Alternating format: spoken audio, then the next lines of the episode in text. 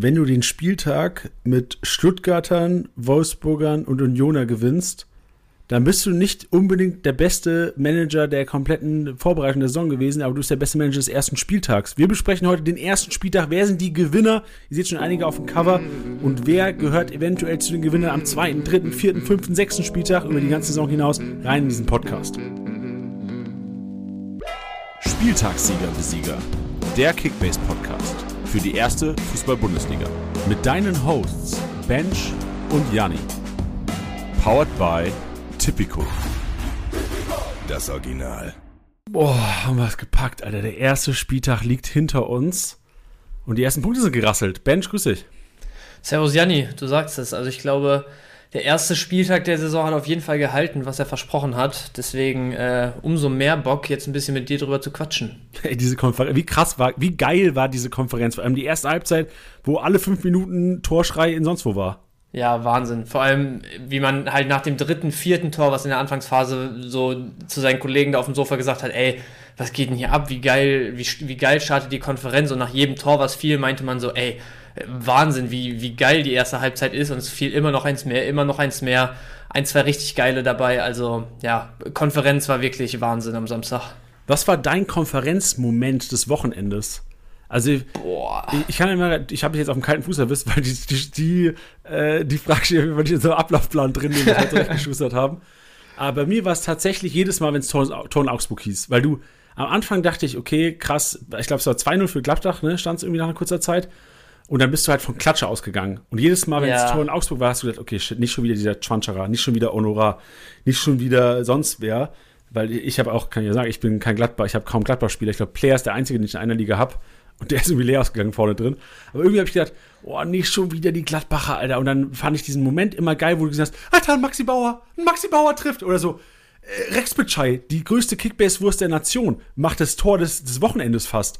Und also ja. das, das fand ich so diese Überraschung in der Konferenz, wo du halt gesagt hast, ey, Rex Bitschei würde ich niemals im ersten Spiel aufstellen. Und dann hat er geliefert. Ja, also es gab auf jeden Fall die eine oder andere Überraschung. Ich muss sagen, bei Gladbach, da sprechen wir gleich nochmal kurz drüber ich, ich bin echt so, ich saß hier heute Vormittag und dachte so, was erzählst du den Leuten, was man aus diesem 4-4 zwischen Augsburg und Gladbach jetzt ziehen kann, so, weißt du, weil, also da sind so viele wilde Dinge gewesen, wo ich echt, wie gesagt, wo wir gleich nochmal genauer drauf eingehen.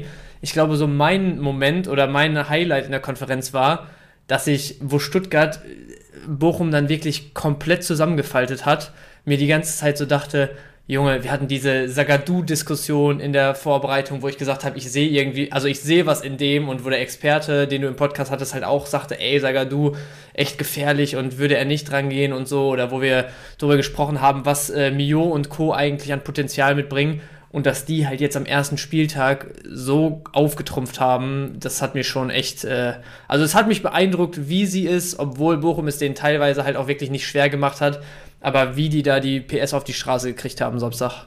Alter, Milo 175 Punkte roh. Ja, also klar mit Null-Bonus, aber das sind 120 roh, das ist schon enorm. Und vor allem, ja. der ja das Tor noch gemacht, eigentlich, wenn Riemann nicht diesen Mehrreflex hatte. Ja, ja. Und äh, also die Vorlage hätte er gegeben. Ich glaube, Jong war der Abschluss, ne? Aber ja, es, es waren noch zwei, drei Situationen auf jeden Fall, wo dann mal ein Scorer bei hätte rumkommen können. Also Mio sowieso geiler Zocker. Aber Kleiner Spoiler, auch dazu kommen wir gleich nochmal. Ja, genau, auch dazu komme ich. Ich habe im Intro ja gesagt, wenn du Wolfsburger, Stuttgarter und Unioner im Team hast am Wochenende, hast du eigentlich gar keinen so guten Job in der Vorbereitung gemacht, meines Erachtens nach, weil du ja schon irgendwie dicke Fische brauchst. Und wenn du jetzt viele Wolfsburger hast, dann kannst du eigentlich, also ist wahrscheinlich schwer im Team irgendwie noch viele, viele dicken Fische zu haben. Aber Bench, wir können ja auf unsere Ligen eingehen. Du hast mit äh, Stuttgartern dominiert am Wochenende, mit einem Stenzel, mit einem Führig Alfonso Davies auch gerochen, der auch krass gepunktet hat. Also wir können ja gerne mal über unsere Performance am Wochenende reden, weil da lief es auf jeden Fall bei dir um einiges besser als bei mir. Ja, es, es lief gut. Also ich glaube, wenn wir durch irgendwie alle Ligen von uns jetzt äh, detailliert durchgehen, dann, dann wird es ein bisschen lang, aber vielleicht mal so als Rundumschlag. Also Office League Dritter mit 1147. Äh, da habe ich nur Girassi tatsächlich an Stuttgartern in der Calcio-Liga, wo es auch gut, äh, gut rund ging am Wochenende, Stenzel und Führig aufgestellt und dazu noch äh, Davis, also drei 300er aufgestellt. Trotz zwei Nuller mit Philipp und Schlotti und minus 28 bei Stöger, 1400. Ähm, also Fühlt sich die, schon geil, ne? Ligen, Fühlt sich schon geil deswegen. Ja, ne? es, es, es, ja, es war auch ein geiles Wochenende, Janni, muss ich dir sagen. Also Musst du ich, nicht. Äh, ja, was, was soll ich dir erzählen? Letzte Woche, äh, letztes Jahr da, saß ich hier immer und dachte mir, oh, jetzt kommt Janni gleich wieder mit Office League und er auf der 1 und holt aber, schon wieder. Ey, und aber ich, ich habe nicht, ich, ich hab nicht jede Woche gesagt. Ja, nein, nein, du hast dich zurückgehalten, fairerweise. Aber ich habe es äh, sehr genossen, gestern Abend, der Blick auf die, oder den Blick auf die, ja, auf die, auf die Punktestände. Und Office League spielen wir ja auch, ich weiß nicht, ob du das, hast du das schon mal erzählt mit der Championship? Das habe ich noch nicht erzählt, nein, das kannst du gerne mal sagen. Ja, dann ganz kurz vielleicht einmal, um alle abzuholen. Wir spielen auch im Rahmen unserer oder unserer Office-Runde sozusagen eine Championship dieses Jahr. Also, dass wir Office intern sozusagen eine Championship ausspielen. Und da habe ich am Wochenende direkt mal einen 2000er hingelegt. Der hilft natürlich auch weiter, wenn man den erstmal von Spieltag 1 an durch die Saison ziehen kann. Ja, genau. Also vielleicht kurz mal zur Einschätzung für alle draußen. Also es gibt ja weiterhin auch die Office-Liga. Aber es ist inzwischen ja so, dass Kickbase ja auch gewachsen ist und nun mal nicht mehr als 18 Manager in der Liga spielen können. Deswegen sind so die 18 Süchtigsten haben sich zusammengetan und eine Liga eröffnet, wo Ben Schritter geworden ist am Wochenende und ich, oh Lord, ich auf der 13 gelandet bin. Nee, auf der 12. Auf der 12 mit 634 Punkten. Keine kleine Glanzleistung. Ähm, die Liga spielen wir. Aber da wir halt auch wirklich in der Office Championship sind wir 34 Leute, ähm, weil wir halt auch wirklich die Möglichkeit haben, eine eigene Challenge uns selbst zu erstellen, haben wir das getan. Deswegen kämpfen 34, äh, 34 Mitarbeiter von Kickbase in der Office Championship Woche für Woche um den Gesangssieg und da hat halt wirklich Bench 2047 Punkte abgerissen. Das ist ein Prachtstück Bench und da bin ich nur 17. geworden mit 1467. Ja, hast ja noch 33 Spieltage Zeit, ne? Also ist eine schöne Momentaufnahme und es hört sich, glaube ich, auch eben äh, danach an, als ob ich mich hier sehr geil fühlen würde. Aber ich glaube, die Leute da draußen, äh, die wissen schon, wo ich herkomme. Und äh, ich glaube sogar tatsächlich, so wie der Bundesligaspieltag lief mit, keine Ahnung, 34 Toren oder so, glaube ich, gibt es auch einige da draußen, die schön mal direkt so 1-2, 1-3 in der eigenen Liga geholt haben. Championship irgendwo, hier und da ein paar 2000er. Also es war, glaube ich, ein gutes Wochenende insgesamt, was die Kickbase-Punkte insgesamt anging. Ja, ey, und für alle Hörer, entweder ihr related mit Bench, so, ihr habt abgerissen, habt einen geilen Spieltag gehabt, oder ihr related mit mir, habt auch 600 Punkte gekrasselt und guckt jetzt, wie ihr ganzes Team umbauen könnt. Ja, und vor allem, was ich, wo ich auch gestern Abend drüber nachgedacht habe, vielleicht so bevor wir dann gleich thematisch mal reinstarten, Janni, dein Take dazu.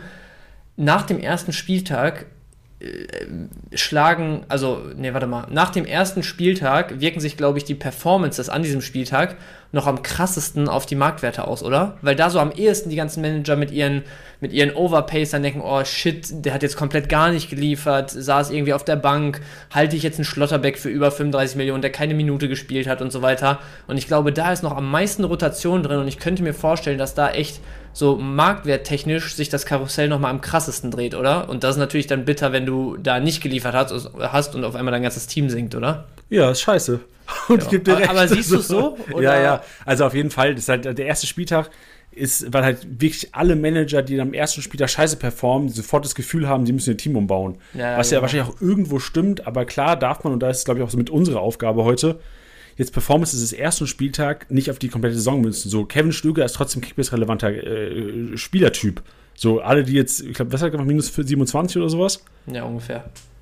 So, es wird trotzdem die Saison über Bochum wird Heimsiege feiern, die werden zu Nullsiege feiern und die werden auch wieder relevant. Aber trotzdem, ich gebe dir auch recht, ich hätte auch gar keinen Bock auf irgendeinen Bochumer. Vor allem nächste Woche, ich glaube, gegen Dortmund geht es oder sowas. Da wird mir ganz wenig Kraft geben, irgendwie Dortmund, äh, Bochumer aufzustellen. Ja. Ähm, aber ich gebe dir recht, der Markt reagiert dementsprechend natürlich auch, weil der Markt reagiert ja auch nur so, wie die aktiven Manager reagieren. Und ich kann mir jetzt halt nicht vorstellen, dass beispielsweise, ich habe vorhin über den Rechtsbescheid gesprochen, so der wird auf allen Märkten jetzt gekauft und deswegen geht der auch wahrscheinlich zwei bis drei Mio hoch bis Freitag. Yes, so sieht's aus. Gut, ähm, wegen Wochenende noch, du bist ja Dortmund-Fan, ne? Hast du Dortmund geguckt Samstagabend? Ja, ich war auf dem Geburtstag tatsächlich. Digga, was du immer hast. Ich dachte, du, du bist doch das Beispiel an Sozialleben mit Kickbase-Managern Verein für die Community draußen, Mensch. Du hast doch mal hier, du hast doch eine Predigt gehalten, was man, als, was man opfert, um Bullies gucken zu können. Ja, schon. Das gilt aber vor allem für die, für die Beziehung zum Partner oder zur Partnerin, so weißt du. Also, wenn Kollegen dann irgendwie Geburtstage feiern und so, da wird es irgendwann schwierig, weil da kannst du nicht sagen, ja, mach mal an einem anderen Tag, damit ich dann Bundesliga gucken kann. Warum läuft keine Bulli auf dem Geburtstag? Wir haben sogar Konferenz dann nachmittags noch geguckt, aber abends war es dann so, ja gut, jetzt die ganze Zeit irgendwie Fernseher anhaben und so ist dann halt auch irgendwie blöd, ne? Vor allem war halt draußen mit Grillen und entspannter zusammensitzen und so. Und dann hat sich das nicht so angeboten, verstehe ich dann auch voll. Ähm, aber es sei dazu gesagt, so ein bisschen hintenrum mit Handy irgendwie hier ans Glas stellen und mal ein paar Minuten reinlunsen, äh, das ging schon. Also ich habe schon ein bisschen was Samstagabend mitbekommen und ansonsten mir natürlich die Highlights angeschaut. Ja, aber hast auch nicht so viel verpasst. Also ich ja. habe auch, ähm, Konferenz war auf jeden Fall viel mehr Entertainment als dann Abendspiel, weil das war wirklich aus rein Kickbase-Sicht erstmal langweilig und viele Erwartungen, die man hatte an seine Dortmunder, sind da irgendwie zerschlagen worden in dem Spiel. Mhm. Aber auch aus neutraler Fußballsicht, das war einfach kein guter, kein, kein guter Kick. So, es war keine Werbung, keine Werbung für die Bundesliga. Ja, aber also bei Dortmund ist mir auch vor allem aufgefallen wieder, dass du da gefühlt dieselben Baustellen wieder wie letztes Jahr hast. Also so, ähm, du, klar, wenn du dann im letzten Drittel bist und mal einen Mal im 1 gegen 1, wenn du einen Aller gut in Position bringst und so, dann sind die Chancen da. Auch äh, Brandt hat da natürlich viele kreative Momente. Aber so was, was Spielaufbau und so, den, den, das, also das Ballschleppen durchs Mittelfeld und so angeht, ist das echt immer schwierig, ne? Zudem wurdest du halt natürlich von Köln auch überrascht, weil die ziemlich hoch standen, wie ich zumindest finde. Und äh, also im Großen und Ganzen, so Konter oder hohe Balleroberung von Köln, war die Rest Restverteidigung von Dortmund wieder eine absolute Katastrophe. Also da hat Köln ja wirklich jedes Mal, wenn die eine gute Eroberung oder eine gute Umschaltsituation hatten, ist da ja wirklich eine gute Torchance draus geworden. Selke da am Anfang direkt auf die Latte, hinterher Adamian noch ein, zwei Möglichkeiten. Also das hätte schon gut und gerne auch nach hinten losgehen können. Ähm, hat mich echt auch absolut gar nicht überzeugt, was Dortmund da gespielt hat.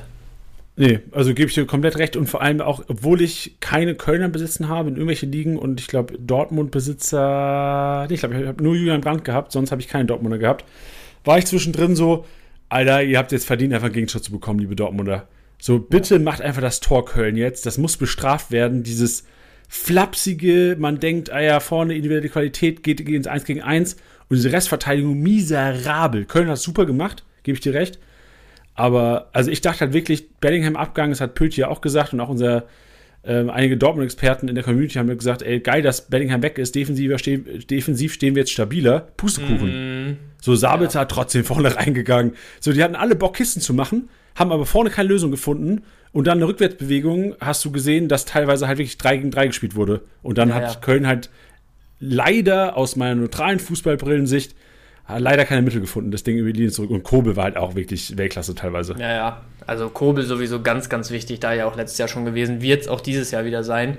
Wenn der nicht so krank teuer wäre, wäre das auch jemand, wo ich sagen würde, so das eigentlich der Go-To-Goalie dieses Jahr.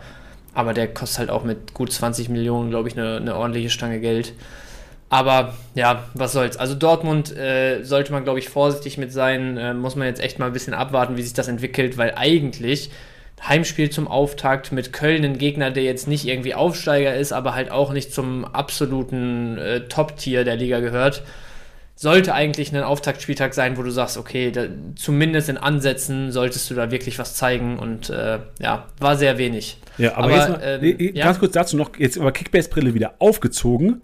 Ja. Krank geile Rohpunkte trotzdem Dortmunder. Wenn du bedenkst, ein Brand 192 ja, ohne Torbeteiligung, ja. Hummels 188, äh, Süle 162, Benzebaini auch immer, also Benzebaini hat mir richtig gut gefallen. Auch wenn er mhm. defensiv mhm. teilweise Lapsus drin hatte, aus Kickbase hat er mir richtig gut gefallen. Und das ist ja also das Wichtige für uns. Also ich weiß nicht, wie es dir mit, und das, ich glaube, ich kann diese Nachfrage stellen, weil du sonst echt geil performt hast. Mit so Emre, ja genau, Emre Can hat mir gar nicht gut gefallen, vor allem auch Offensivspiel ja. kaum eingebunden haben. Machst, würdest du dir rückblickend Sorgen machen darin? Also wie gesagt, ich bin generell jetzt erstmal so vorsichtig mit Prognosen, was Dortmund angeht, aber so, ich habe schon den Gedanken gehabt, so ja gut, vielleicht äh, bin ich da auch direkt ins erste große Fettnäpfchen diese Saison getreten mit Emre Can. Ähm, ich habe auch ehrlich gesagt nichts darüber gehört, vielleicht hast du da mehr Infos zu, ob Terzic mal was dazu gesagt hat, zu dem frühen Wechsel irgendwie, warum Can runter ist und Aller wurde ja dann auch recht früh, glaube ich, ausgewechselt. Aber äh, ja, also ich finde es schwierig, ich fand Can auch nicht stark auf jeden Fall. Ähm, muss man echt mal abwarten, wie sich das jetzt die nächsten Wochen entwickelt, weil ich habe so ein bisschen, was heißt die Hoffnung, aber ich, ich könnte mir vorstellen, dadurch, dass du ja wirklich wieder dieses Problem hattest, dass du zwischen Spielaufbau, wo dann ja vorrangig Jan irgendwie relativ tief immer unterwegs ist, und letztes Drittel, dass das ja nach wie vor irgendwie das Dortmunder Problem größtenteils war. Und wenn du da halt jetzt einen Sabitzer weiterhin als mehr oder weniger Nebenmann von Jan stellst und nicht halt jemanden, der für diese kreativen Momente, äh, Stichwort Matcher oder vielleicht wenn du einen Sabitzer anders einstellst, ähm, nicht so einbringst, dass du dieses Problem halt nicht lösen wirst. So, deswegen habe ich ein bisschen die Hoffnung, dass dieses, also diese Punkte, die bei einem Jan jetzt nicht da waren und die ich aber eigentlich vor der Saison gesehen habe, wo wir aber ja auch letzte Woche schon über dieses Ähm, Thema mit Sabitzer neben sich, der dann viele Punkte auch da äh, irgendwie so abknapst ähm, wenn, wenn das halt weiter so sein wird, wirst du halt spielerisch den Schritt nach vorne nicht machen, den du brauchst. Deswegen könnte ich mir vorstellen, dass da hier und da ein bisschen was angepasst wird. Aber alles viel Spekulation. Ähm, jetzt für den Moment ist Jan natürlich die 35 Millionen, die ich gezahlt habe, dann nicht wert. Aber ja, weiß nicht. Ich muss sagen, diese, die, die Kapitänsbinde bei Jan äh, gibt mir da immer relativ viel Zuversicht aktuell noch. Okay, dann ist gut, dann ist gut. Ich habe gerade einen interessanten Wert noch zu der Partie gesehen, da können wir auch äh, weitermachen, weil heute, vielleicht kurz im Ablauf, liebe Leute, wir werden Bench-Maschinenraum in Gedenken an, an Titi haben, äh, dann Statistik-Snack, wir ein paar ausgewählte Kategorien haben, wo wir sehr, sehr interessante Statistiken haben von Spielern, die noch sehr, sehr unterm Radar sind. Da sind teilweise Spieler drin, die es noch unter einem, zwei Millionen zu, zu bekommen gibt auf dem Markt, die echt anscheinend Kickbase-Relevanz haben. Und wir werden heute genauer hinschauen, klar, was Gewinne angeht. Wer sind die Gewinner des Spieltags? Wer wird weiter ganz gut punkten? Wir werden genauer auf Stuttgart nochmal eingehen, genauer auf Eintracht Frankfurt nochmal eingehen und den nächsten Spieltag behandeln. Und im Anschluss gibt es wie immer Kaufempfehlungen von meiner Wenigkeit. Und wo ich jetzt hin wollte, ist die, der Wert, den ich noch gefunden habe bei Dortmund gegen Köln. Das ist der Expected Assist Wert. Mhm. Und da können wir ja gerne mal gemeinsam drüber gehen, was du denkst, was, welche Aussagekraft der hat. Der Expected Assist Wert bei Dortmund war 0,92. Das heißt so, jo, da hätte theoretisch ein Assist bei rumkommen können. Ein Assist ist bei rumgekommen. Ich glaube, Felix Mescher hat den Kopfball gemacht nach Brandecke zu, zu Daniel Mahlen. Mhm. Köln hat einen Expected Assist Wert von 2,04. Ja, Wahnsinn. Und das zeigt ja auch schon, dass theoretisch Stürmer oft oder generell Abschlussspieler in den Aus, in, in promising Situationen waren und ja. dann halt irgendwie Kobel oder gerne die Abwehrspieler sich nochmal dazwischen geschmissen haben. Also auch das zeigt, obwohl Ballbesitz 67% bei Dortmund war, waren die gefährlichen Situationen, auch wenn Köln nur elf Schüsse im Vergleich zu 13 bei den Dortmundern hatte, weiß der ganz genau, dass Köln theoretisch das Ding hätte gewinnen müssen. Oder theoretisch ja. einen Punkt mitnehmen können. Oder auf jeden Fall ein Tor schießen müssen.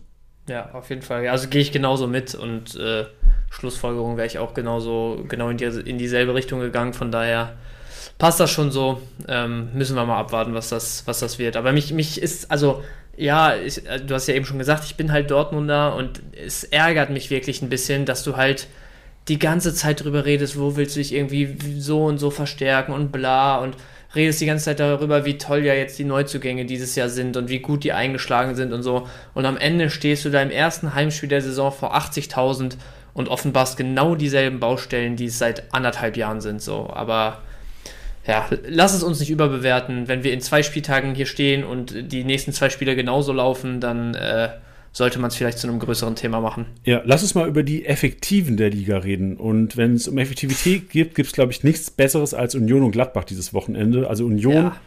ähm, also Kevin Behrens hatte, glaube ich, hätte theoretisch noch ein viertes machen können nach dieser Trimmelecke. Mhm. Wo er, also hätte das noch gemacht, dann wäre das der, der, perfekte, einen besseren Spieltag als Stürmer kannst du nicht haben. Vier Torschüsse, drei Kisten, fast vier gemacht. Und äh, unser MVP-Tipper heute hat äh, Kevin Behrens tatsächlich auf den Punkt mit 338 Punkten getippt. Dazu spielt auf jeden Fall mehr Bench. Jetzt, da, jetzt seine Einschätzung zur Union heute.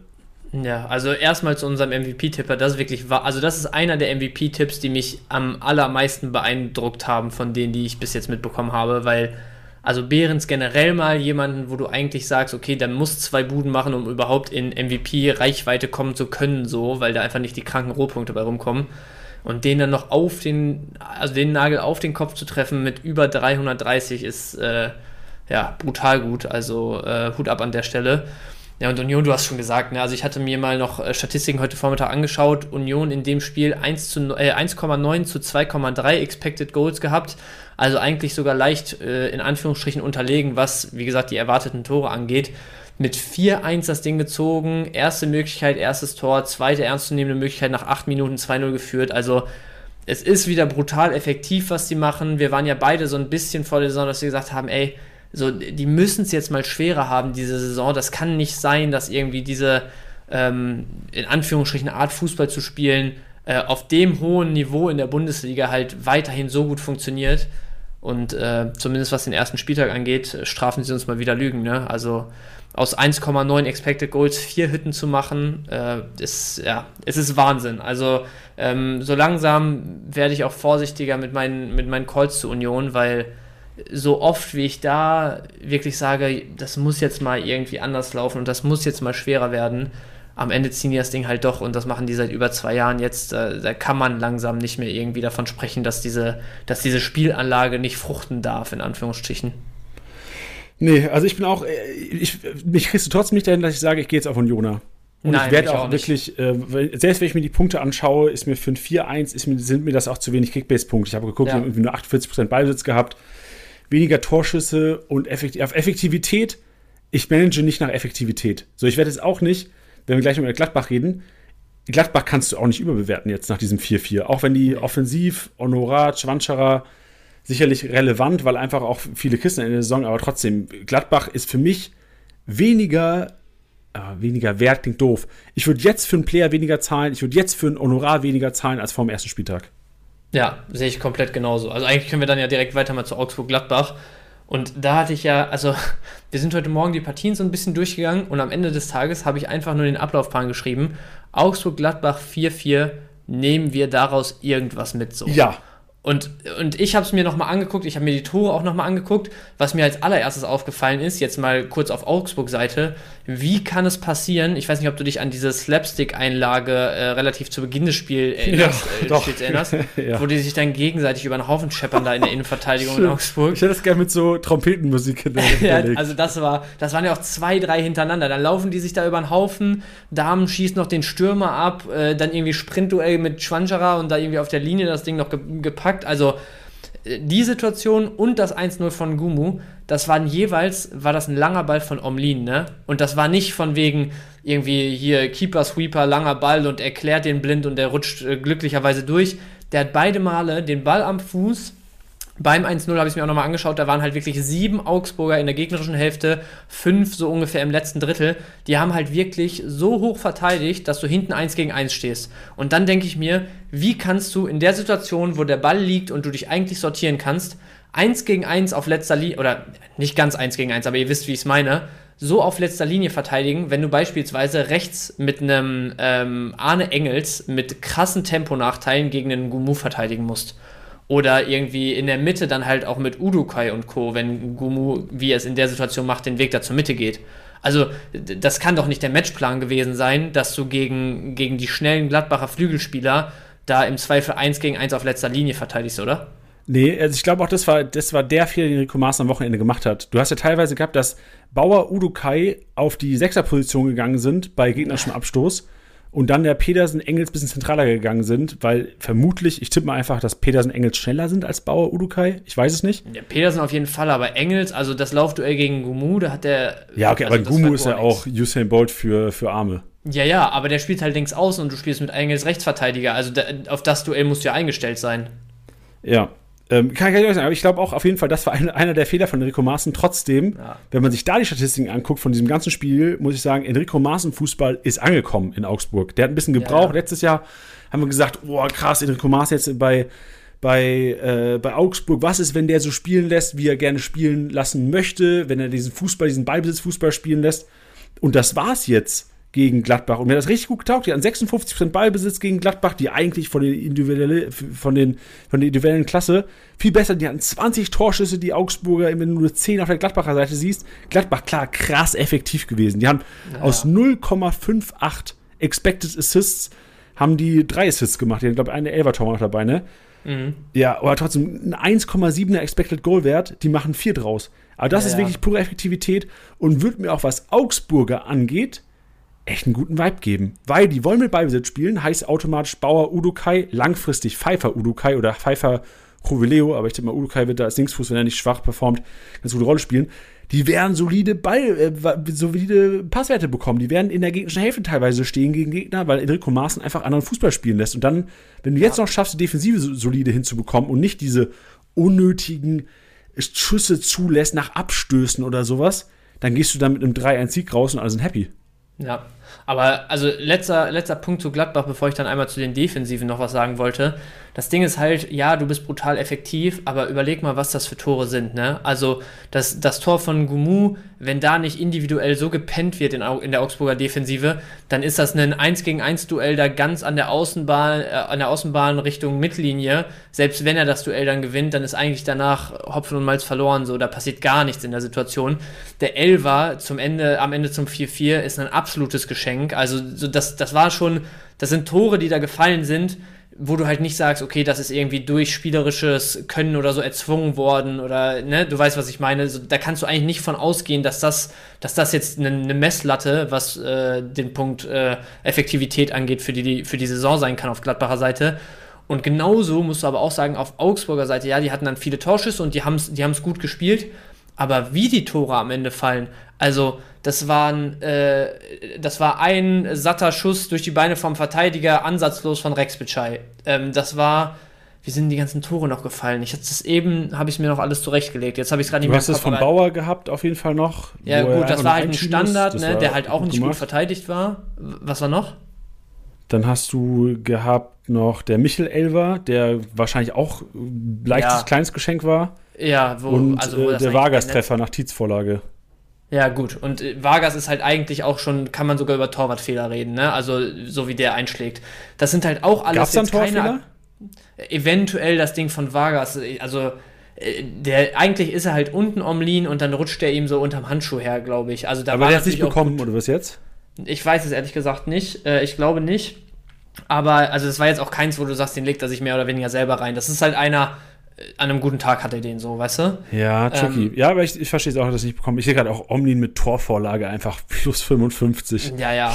Aber das, das sind halt auch alles Tore, wo du sagen musst, ja. auf Augsburger Seite, da ist jetzt auch eigentlich kein Tor dadurch entstanden, dass du halt äh, so dieses spielerische Übergewicht Safe. hattest. Oder dich aber so überleg mal, die haben es geschafft, 20 Torschüsse zu machen gegen Gladbach. Mir gibt das ja, richtig stark. Mut stark, keine Frage. Ja, nur das ist halt so dieses, was ich eben meinte, so nehmen wir daraus irgendwas mit, weil die Tore entstehen eigentlich, also ich will jetzt nicht sagen alle geschenkt, aber das sind, es sind viele Zufallsprodukte bei acht Toren dabei gewesen. Die Defensiven komplett gepennt teilweise, auch wie Sta äh, ähm, Gladbach den Standard da verteidigt, wo Bauer am Ende nur noch den Fuß hinhalten muss. Das ist Vogelwild. komplett amateurhaft. So, eigentlich haben beide Mannschaften an und für sich, ich will jetzt nicht sagen, ein schlechtes Spiel gemacht, aber wenn die gegen ein Team spielen, was defensiv stabil steht und selber hinten so die Lücken haben, die die in dem Spiel hatten, dann hätten die das beide am Wochenende 3-0 verloren. Ja, also ich habe auch, also wir brauchen nicht zu lange über Gladbach reden, aber was ich nicht verstanden habe, ist erstmal, dass sie keine Dreikette gespielt haben. Ja. Weil du hast theoretisch mit Friedrich, der solide gespielt hat in der Vorbereitung, oder Skelly, die beide RIV spielen konnten, hast du halt Maximilians Wöber oder Maximilian Wöbers Qualität einfach komplett verloren durch Viererkette. Ja. Und Luca Netz defensiv miserabel. Also, ich erinnere mich noch an unsere Gladbach-Episode, wo wir über Luca Netz gesprochen haben. Da war, Gott, wie heißt denn Oliver oder sowas, dieser, dieser andere Gladbacher, der aber nicht mehr im Kader war? Der ich Linksverteidiger. Nicht, Ulrich? Ja. Ulrich, genau, Oliver noch nicht. Ulrich. der war noch nicht mal im Kader, aber da habe ich mir gedacht, ey, warum zockt denn Ulrich nicht?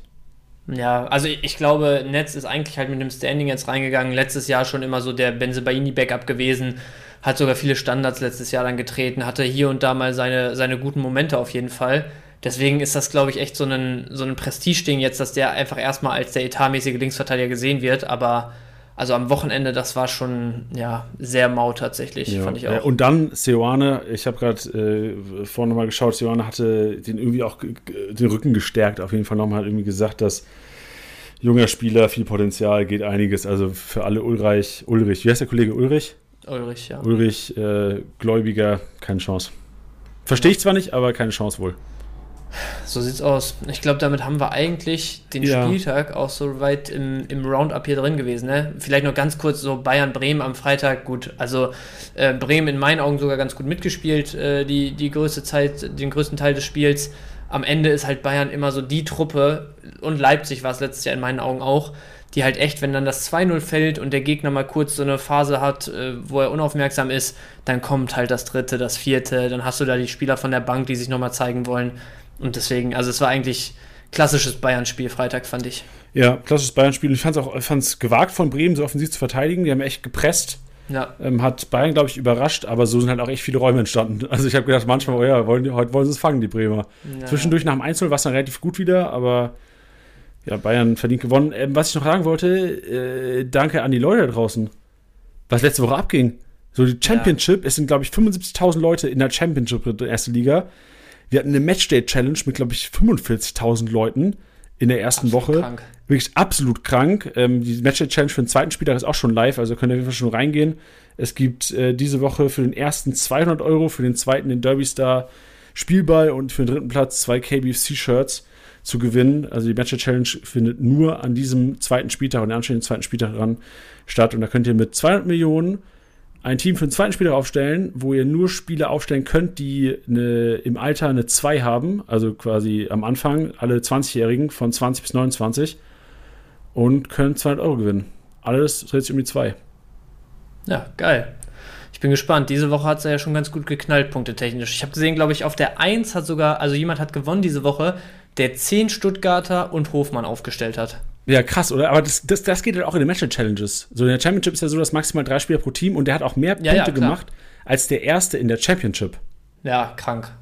Der aber zweieinhalbtausend. Alles auf eine Karte gesetzt. Ja, ne? aber so das lohnt manchmal. Das lohnt. Ja, ja. Gerade wenn du überlegst, ich meine, wie viel waren jetzt 35.000 in der Match Challenge ungefähr, ne? 45.000 sogar, glaube ich. 45 oder? sogar. So, und du musst halt der eine unter 45.000 sein oder, also, ne, für den, für den Hauptpreis, ähm, selbst, selbstredend. So, da musst du halt irgendwas riskieren. Und wenn du halt echt vor dem ersten Spieler gedacht hast, Junge, die schenken dir da richtig einen ein. Und ich meine, das war ja auch spielerisch wirklich geil. Also, das waren ja brutal gute Rohpunkte am Ende des Tages. Da einfach auf 10 Stuttgarter zu gehen, dann äh, hast du es dir schon verdient am Ende des Tages. So sieht's aus. Bench, es ist Zeit für eine Premiere. Yes. Zum ersten Mal hier ist der Maschinenraum nicht mehr bei Titty. Das heißt, Titty, ihr habt es ja wahrscheinlich letzte Saison schon mitbekommen, nicht mehr Teil des Podcast-Teams, natürlich noch Teil von Kickbase, ähm, aber Bench übernimmt den Maschinenraum und deswegen heißt es jetzt Benchs Maschinenraum.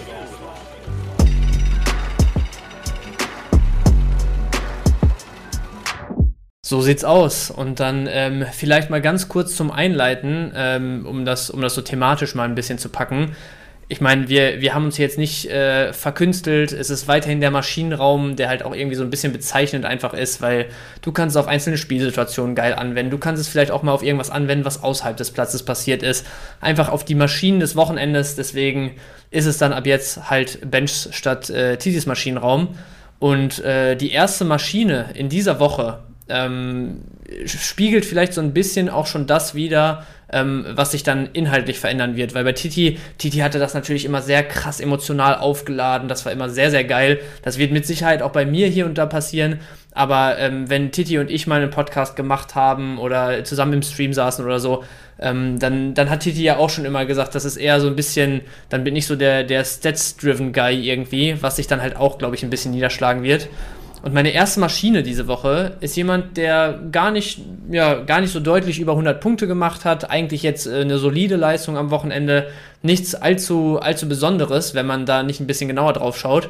Am Ende des Tages hat er nämlich auf jeden Fall mehr Punkte als sein Team insgesamt gemacht. Also das Team hat so viele Minuspunkte gesammelt, dass er mit seinem individuellen Punktewert sogar über den Gesamtpunkten des Teams liegt. Und die Rede ist vom Neuzugang Bernardo in Bochum linken Innenverteidiger gespielt. Am Ende des Tages, äh, wir haben eben über Stuttgart gesprochen, gab es eine ordentliche Reise, fünf Stück kassiert, was ordentlich Minuspunkte auf jeden Fall bedeutet. Bernardo landet trotzdem bei 101 Zählern. Der zweitbeste Feldspieler der Bochumer mit Ivan Ordet, seinem Innenverteidigerkollegen, bei 40. Und danach geht es dann unter 30 schon weiter. Also wirklich mit Abstand der beste Spieler in seinem Team, Kickbase-Punkte technisch. Auch da habe ich mir die Statistiken mal ein bisschen genauer angeschaut. Bernardo ist ligaweit am Wochenende was angegriffene Gegenspieler, was erfolgreiche Tacklings, äh, erfolgreiche Tacklings sind oder werden in dieser Statistik nur dann gewertet, wenn das Team danach auch in Ballbesitz bleibt. Ähm, und auch bei Zweikämpfen im eigenen Drittel ist Bernardo jeweils Top-Spieler der Liga gewesen, also die meisten erfolgreichen Tacklings, die meisten Zweikämpfe im eigenen Drittel, die meisten angegriffenen Gegenspielern, wodurch auch tatsächlich dann die meisten dieser 101 Punkte zusammenkamen. Ähm, und also, ich meine, es spricht, glaube ich, für sich 101 Punkte bei einem 0 zu 5. Ich weiß nicht, wie oft wir das schon gesehen haben, oder Janni? Boah, also never, würde ich sagen. Also wirklich never. Es gab ja. einmal in, äh, ich erinnere mich, in Liga 2 war es so, dass Karlsruhe am ersten Spiel der letzten Saison 5 Minuten Klatsche kassiert hat. Und da hatte Wanizek trotzdem irgendwie 80 Punkte gemacht. Und wir dachten so, Alter, dieser Wanizek, der ist jemand. Ich will jetzt nicht Bernardo mit Wanizek vergleichen in der zweiten Liga. Brasilianische Wanizek. Genau, ja, aber also das ist ein Statement und das ist vor allem, das ist für, für also Bochum wird weiterhin diesen Defensivfußball spielen müssen, weil die einfach ja. die, die werden niemals 65% Ballbesitz haben in einem Spiel. Ja. Und Bernardo, der schiebt, also das ist für mich ein 10-Millionen-Verteidiger. Das ist ein 12-Millionen-Verteidiger, wenn er so weiter punktet. Wenn er so weitermacht, ist das ein 12-Millionen-Verteidiger, gar keine Frage. Ist halt auch so ein Ding, ich meine, dafür, dass du so viele defensiv, also du sagst, die müssen weiter defensiv eingestellt spielen, gar keine Frage, sehe ich genauso. Aber du brauchst natürlich auch so wie die Stuttgarter am Wochenende so ein richtiges Feuerwerk, was der Gegner abfackelt, ne? Weil die Aktion, du musst halt einfach auch viele zu verteidigende Aktionen des Gegners haben. Aber wenn das zu erwarten ist, also so, wenn, wenn Bochum jetzt nächste Woche gegen Leipzig oder Leverkusen spielen würde, dann hätte ich, glaube ich, echt, auch wenn es dann wahrscheinlich ein bisschen äh, vermessen ist, das jetzt nach einem Spiel zu sagen, aber ich hätte wahrscheinlich keine großen Schmerzen, Bernardo einfach auf gut Glück nochmal reinzuschmeißen, wenn es mein Lückenfüller wäre. Ja, verstehe ich. Gut. Aber trotzdem ähm, so, du, du, in der Championship hättest du nicht die Eier, oder? Gegen nein, nein, nein, ja, okay. auf keinen Fall. Und ich meine, Bernardo ist ja jetzt auch kein 800k-Spieler, der ist ja schon seine, ich glaube, 5, 6 Millionen im Moment wert. So, dafür findest du auch andere gute Optionen. Ey, und ich weiß noch, ich habe den, der ist letzte Woche bei uns ausgelaufen, ich glaube an einem Dienstag oder an einem Mittwoch in der Office-Liga. Und ich habe den wirklich ganz, ganz knapp nicht bekommen. Ich glaube, es waren so 300, 400k oder sowas. Und ich war, bin schon irgendwie zwei Mio über Markt weggegangen bei dem. Weil ich erinnere mich an diese Leipzig, der hat bei Leipzig schon so krass gepunktet damals. Naja. Und äh, aber umso ärgerlicher, dass wir heute so ausführlich über ihn reden müssen und er auch auf dem Cover ist bei uns sogar tatsächlich. Ja, hat er sich verdient, der Mann, auf jeden Fall. Also, gutes Bundesliga-Comeback von dem Mann und wir bleiben für den zweiten Spieler in meinem Maschinenraum oder in unserem Maschinenraum heute auch direkt bei der Partie Stuttgart gegen Bochum. Und zwar hätte man da eigentlich in meinen Augen Stuttgart als ganzes Team reinwerfen können, weil man muss sagen, ne, Bochum hat es jetzt nicht sehr, sehr gut gemacht. So Stuttgart irgendwann, wenn du dann ins Rollen gekommen bist, dann war es auch einfach so ein, ein Flow, in den du dich gespielt hast. Trotzdem fand ich es bemerkenswert, was du da für einen Spielfluss schon beobachten konntest, gerade ohne halt Mavropanos und Sosa wo du die ganze Zeit auch in der Vorbereitung gesagt hast, ja, okay, wenn die bleiben, dann könnte das was werden dieses Jahr, aber lass die mal wegbrechen, dann wird es wieder schwierig und und und. Jetzt spielen beide nicht am ersten Spieltag. Erste Viertelstunde, 20 Minuten hast du dich relativ, ja, weitestgehend noch gegenseitig neutralisiert da in, in, in Stuttgart, also Stuttgart und Bochum als Teams. Und trotzdem gehst du da am Ende mit einem 5-0 vom Platz, bis die punktstärkste Mannschaft des ganzen Spieltags über Bayern, die 4-0 gegen Bremen gewinnen. Also das ist schon ein, ein, echtes Statement gewesen. Deswegen, eigentlich könnte man Stuttgart als ganzes Team hier, hier einmal hinstellen ins Schaufenster.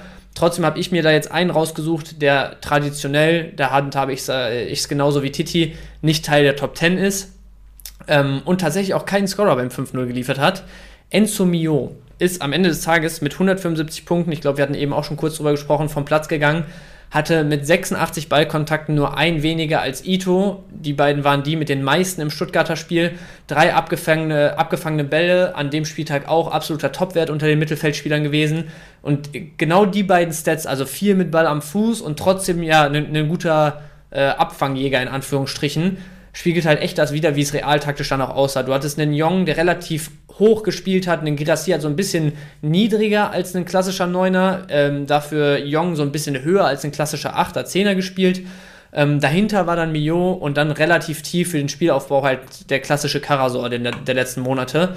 Und Mio hat halt wirklich einfach perfekt als Verbindungsstück zwischen Spielaufbau und letztes Drittel genau das, worüber wir eben äh, in der Causa Dortmund gesprochen haben. Das war Mio, da war Mio das, was Dortmund am Wochenende und oft in letzter Zeit fehlt. Der Spieler, der den Ball da mal treibt, der mal einen guten Moment hat und dieses, dieses ja, zweite Drittel sozusagen überbrückt. Also kranke Stats am Wochenende. Für mich eigentlich only way up bei dem Jungen. 175 Punkte ohne Torbeteiligung. Und wir haben eben drüber gesprochen, ein, zwei hätten dabei sein können. Dann sprechen wir hier ganz schnell von 250 und mehr. Also am Ende des Tages, um es abzuschließen, einfach ein krank geiler Zocker in meinen Augen. Macht richtig Spaß, dem zuzugucken. Und ich könnte mir vorstellen, dass wir mit dem noch sehr, sehr viel Spaß haben dieses Jahr. Only way up. Only ja, way up. Ey. Der Typ, also hast du, hast du am Wochenende ihn so ein bisschen auf dem Schirm gehabt? Ja, ich, also in der Konferenz halt. Also ich habe ihn nirgendwo ja. in Teams gehabt, aber Milo, einer, der in der Vorbereitung auch. Also das, das, wenn man viel Stuttgart gesehen hätte vor der Saison, hätte man das irgendwo sehen können, dass er wirklich das Verbindungsstück ist. Ich glaube, wir haben es auch in ein, ja, zwei Formaten gecovert. Also Milo jetzt keine große Überraschung für mich. Überraschung eher ist, dass er nur 165 Punkte gemacht hat bei einem 5-0. Also es ist krass, es ist sau gut, aber ich hätte gedacht, dass noch ein Score bei rumkommt, weil er wirklich in alles eigentlich beteiligt war, was Torabschüsse angeht. Ja, genau das aber ist es. So, halt. dass man bei einem 5-0 halt eigentlich nicht davon ausgeht, dass er nicht scoret. Ne? Ja, aber vielleicht auch gar nicht so schlecht, weil jetzt ist er nicht so, also klar, die jetzt inzwischen haben die wahrscheinlich alle auf dem Schirm, aber wenn er jetzt 300 gemacht hat mit einer Kiste noch, dann hättest du halt no chance, dass du ihn vom Transfermarkt irgendwie noch cheap bekommen kannst. Jetzt geht's ja. vielleicht noch irgendwo liegen, die vielleicht ja. noch ein bisschen pennen. Ja, aber also äh, kleine Story aus meiner privaten Liga, da hat am Freitag, also einer von den Managern bei uns, äh, hat sich so, so verkalkuliert, dass er am Freitagabend Milo noch abgeben musste. So, und dann hat der mit einem anderen Manager, der sowieso ziemlich gut dieses Jahr aufgestellt ist, so, den, wo ich sowieso nicht gerne sehe, wenn der sein Team noch weiter verbessert, hat er einfach Pieper gegen Mio für Marktwert getauscht. Oh. Und, ich, und ich saß samstags mit den beiden da äh, vorm Fernseher und meinte so, Junge, wie kannst du? Und er so, ja, so und so und wäre halt irgendwie 8000 Euro oder so im Minus gewesen. Und dann hat ihm der andere halt im Prinzip den Arsch damit gerettet, dass er diesen Trade gemacht hat. Aber am Ende des Tages ist halt Mio gegen Pieper tauschen für mich so ein kranker Win im Moment. Also Digga, das, das hat mich wie, sehr geärgert. Ein Blatt Papier gegen Geldschein tauschen. An ja, sich wirklich. beides irgendwie Papier, aber halt eins wertlos und andere nicht. Ja. Und derjenige, der diesen, diesen Trade eingegangen ist, der wird das hier auch hören und ich hoffe, du fühlst dich sehr, sehr schlecht jetzt. Sag, sag mal Name, sag mal den Namen. Lennart, ich hoffe, du fühlst Lennart, dich Lennart, du bist so ein Hund, Alter. Ja, Aber wirklich. hat Lennart Milo bekommen? Lennart, äh, Lennart hat Milo abgegeben. Ah ja. Und äh, Bimmel, du bist ein richtiger Hund. Wie heißt der andere? Das wollte ich ja nicht sagen. Bimmel. Ja, Digga, bei dem Namen hast du ja eh schon verloren. Da kannst du dann gönnen, ja. wenigstens Milo. So, Punkt. Alles klar. Ähm, und dann habe ich noch einen dritten Spieler im Maschinenraum. Janni, du hattest heute ein bisschen, bisschen Bock auf, auf die Spoiler hier im, im Vorfeld, weil ich glaube, alle drei Spieler, die jetzt hier drin waren, über die hast du vorher schon gesprochen. Und den dritten, da hatte ich so zwei, drei Jungs auf dem Schirm, zum Beispiel auch Salai aus Freiburg, äh, aber eben auch einen, wo ich sage, jetzt hat er ein Spiel geliefert, nachdem wir ihn immer hier in Grund und Boden gequatscht haben, was seine Kickbase-Relevanz und so oder Irrelevanz vielmehr angeht. Elvis Rexbitschei, am Wochenende über 200 Punkte, bei einem Unentschieden, eine eigene Kiste dabei, ist halt, also das ist schon mehr als solide eigentlich, mit einem Tor, ohne Teamsieg über 200 Punkte zu machen. Ähm, sonst immer als wirklich miserabler Rohpunkter hier abmoderiert, ähm, in den seltensten Fällen von uns irgendwie mal Relevanz zugesprochen bekommen. Ich fand das Tor ganz geil, muss ich sagen. Also einfach so, so satt, ansatzlos, kurze Ecke, Torwart nicht mal mehr wirklich reagiert, einfach reingewämst das Ding. Ähm, dazu auch ansonsten, was so Verteidigungsaktionen, schusserzeugende Bälle und sowas anging, war der auch überall wirklich mehr als ordentlich unterwegs jetzt am Wochenende.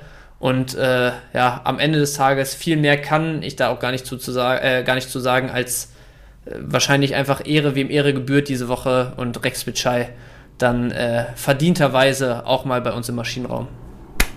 Das, ich hätte nicht gedacht, dass Rex Bitschei jemals hier irgendeine Kategorie gewinnt. Aber ich auch nicht. und deswegen muss ich ihn heute umso besser für alle Besitzer von Elvis Rexbeschei. Aber weißt du, was ich machen würde, wenn ich Rexbeschei-Besitzer wäre jetzt? Verkaufen, überteuert. De, ja, ich würde in, in, jeder Gruppe, ich würde ich würde persönlich Leute anschreiben, würde sagen, Digga, pass auf, Alter, ist ein guter Mann, aber finanziell sieht es bei mir nicht so gut aus, ich muss ihn loswerden. Äh, äh, ja, genau so. Und genauso, hast du, du hast ihn nicht, ne? Also auch nicht als Lückenfüller irgendwo. Oder nee, so. aber schön wäre es gewesen, ey. Ja, wirklich. Ey, weißt du, was naja. meine, meine Story des Wochenendes eigentlich ist? Letzte Woche an einem Donnerstag, ich hatte noch 500, ich brauchte noch Lückenfüller, 500k-Spieler in der Office-Liga. Und äh, da war auf dem Markt Pantovic. Und ich dachte Alter. mir so, ah, okay, Pantovic könnte vielleicht sogar eingewechselt werden, dann kriegt er vielleicht seine 10, 20 Punkte oder vielleicht wechselt er noch. Ich gehe mal ein bisschen über 500k. Und dann hat den Lukas, äh, unser spanischer Mitarbeiter, hat den, ich glaube, ach, auch paar, also im Endeffekt hätte ich, den wirklich, hätte ich wirklich zu meinem Wort gestanden, hätte ich da wahrscheinlich mit 550k oder 600k raufgegangen, hätte ihn bekommen. Ich, Knauseriger, gibt da irgendwie, ah, ich traue ich trau mich, bin glaube ich 5, 1, 1, 1, 1, 1 habe ich irgendwie eingetippt oder sowas, ich weiß nicht mehr naja. ganz genau. Lukas überbietet mich mit paar Groschen, Alter, richtig nervig. Und aber zu dem Zeitpunkt dachte ich mir halt, ah ja, okay, dann hole ich mir den nächsten 500k, hab mir so, äh, ja wie, wie heißt der Typ von Paul Wanner habe ich mir geholt, weil er irgendwie gestiegen ist. So, mhm. das war, mein, war einer meiner 500k, drei Stück hatte ich am Wochenende drin. Und dann trifft Pantovic gestern, ich krieg nur eine Push-Nachricht aufs Handy, Pantovic, so 95 Minute Treffer.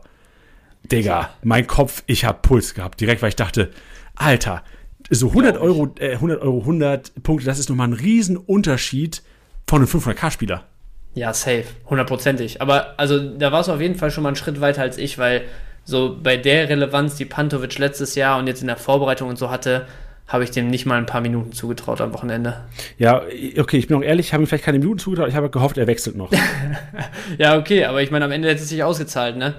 ja, jetzt ist es umso bitterer, aber also ich glaube jetzt nicht, dass der langfristig Relevanz haben wird. Nee, nee, gesagt. war einfach nur, ich habe einfach nur so gesagt, so Thema Rechtsbescheid, Leute, die eigentlich nicht haben willst im Team. Naja. Die jetzt Relevanz haben, weil ich kann mir gut vorstellen, dass Pantovic jetzt wahrscheinlich zwei, drei Millionen wert sein wird in zwei Wochen. Ja, hundertprozentig. Der wird jetzt erstmal gut steigen mit ja. so schön dreistelliger Punktzahl im ersten genau, Spieltag. Viel Spaß, Lukas. Viel Spaß mit ja. wünsche ich dir. Gut. Alles klar. Gehen wir rein in den Statistik-Snack.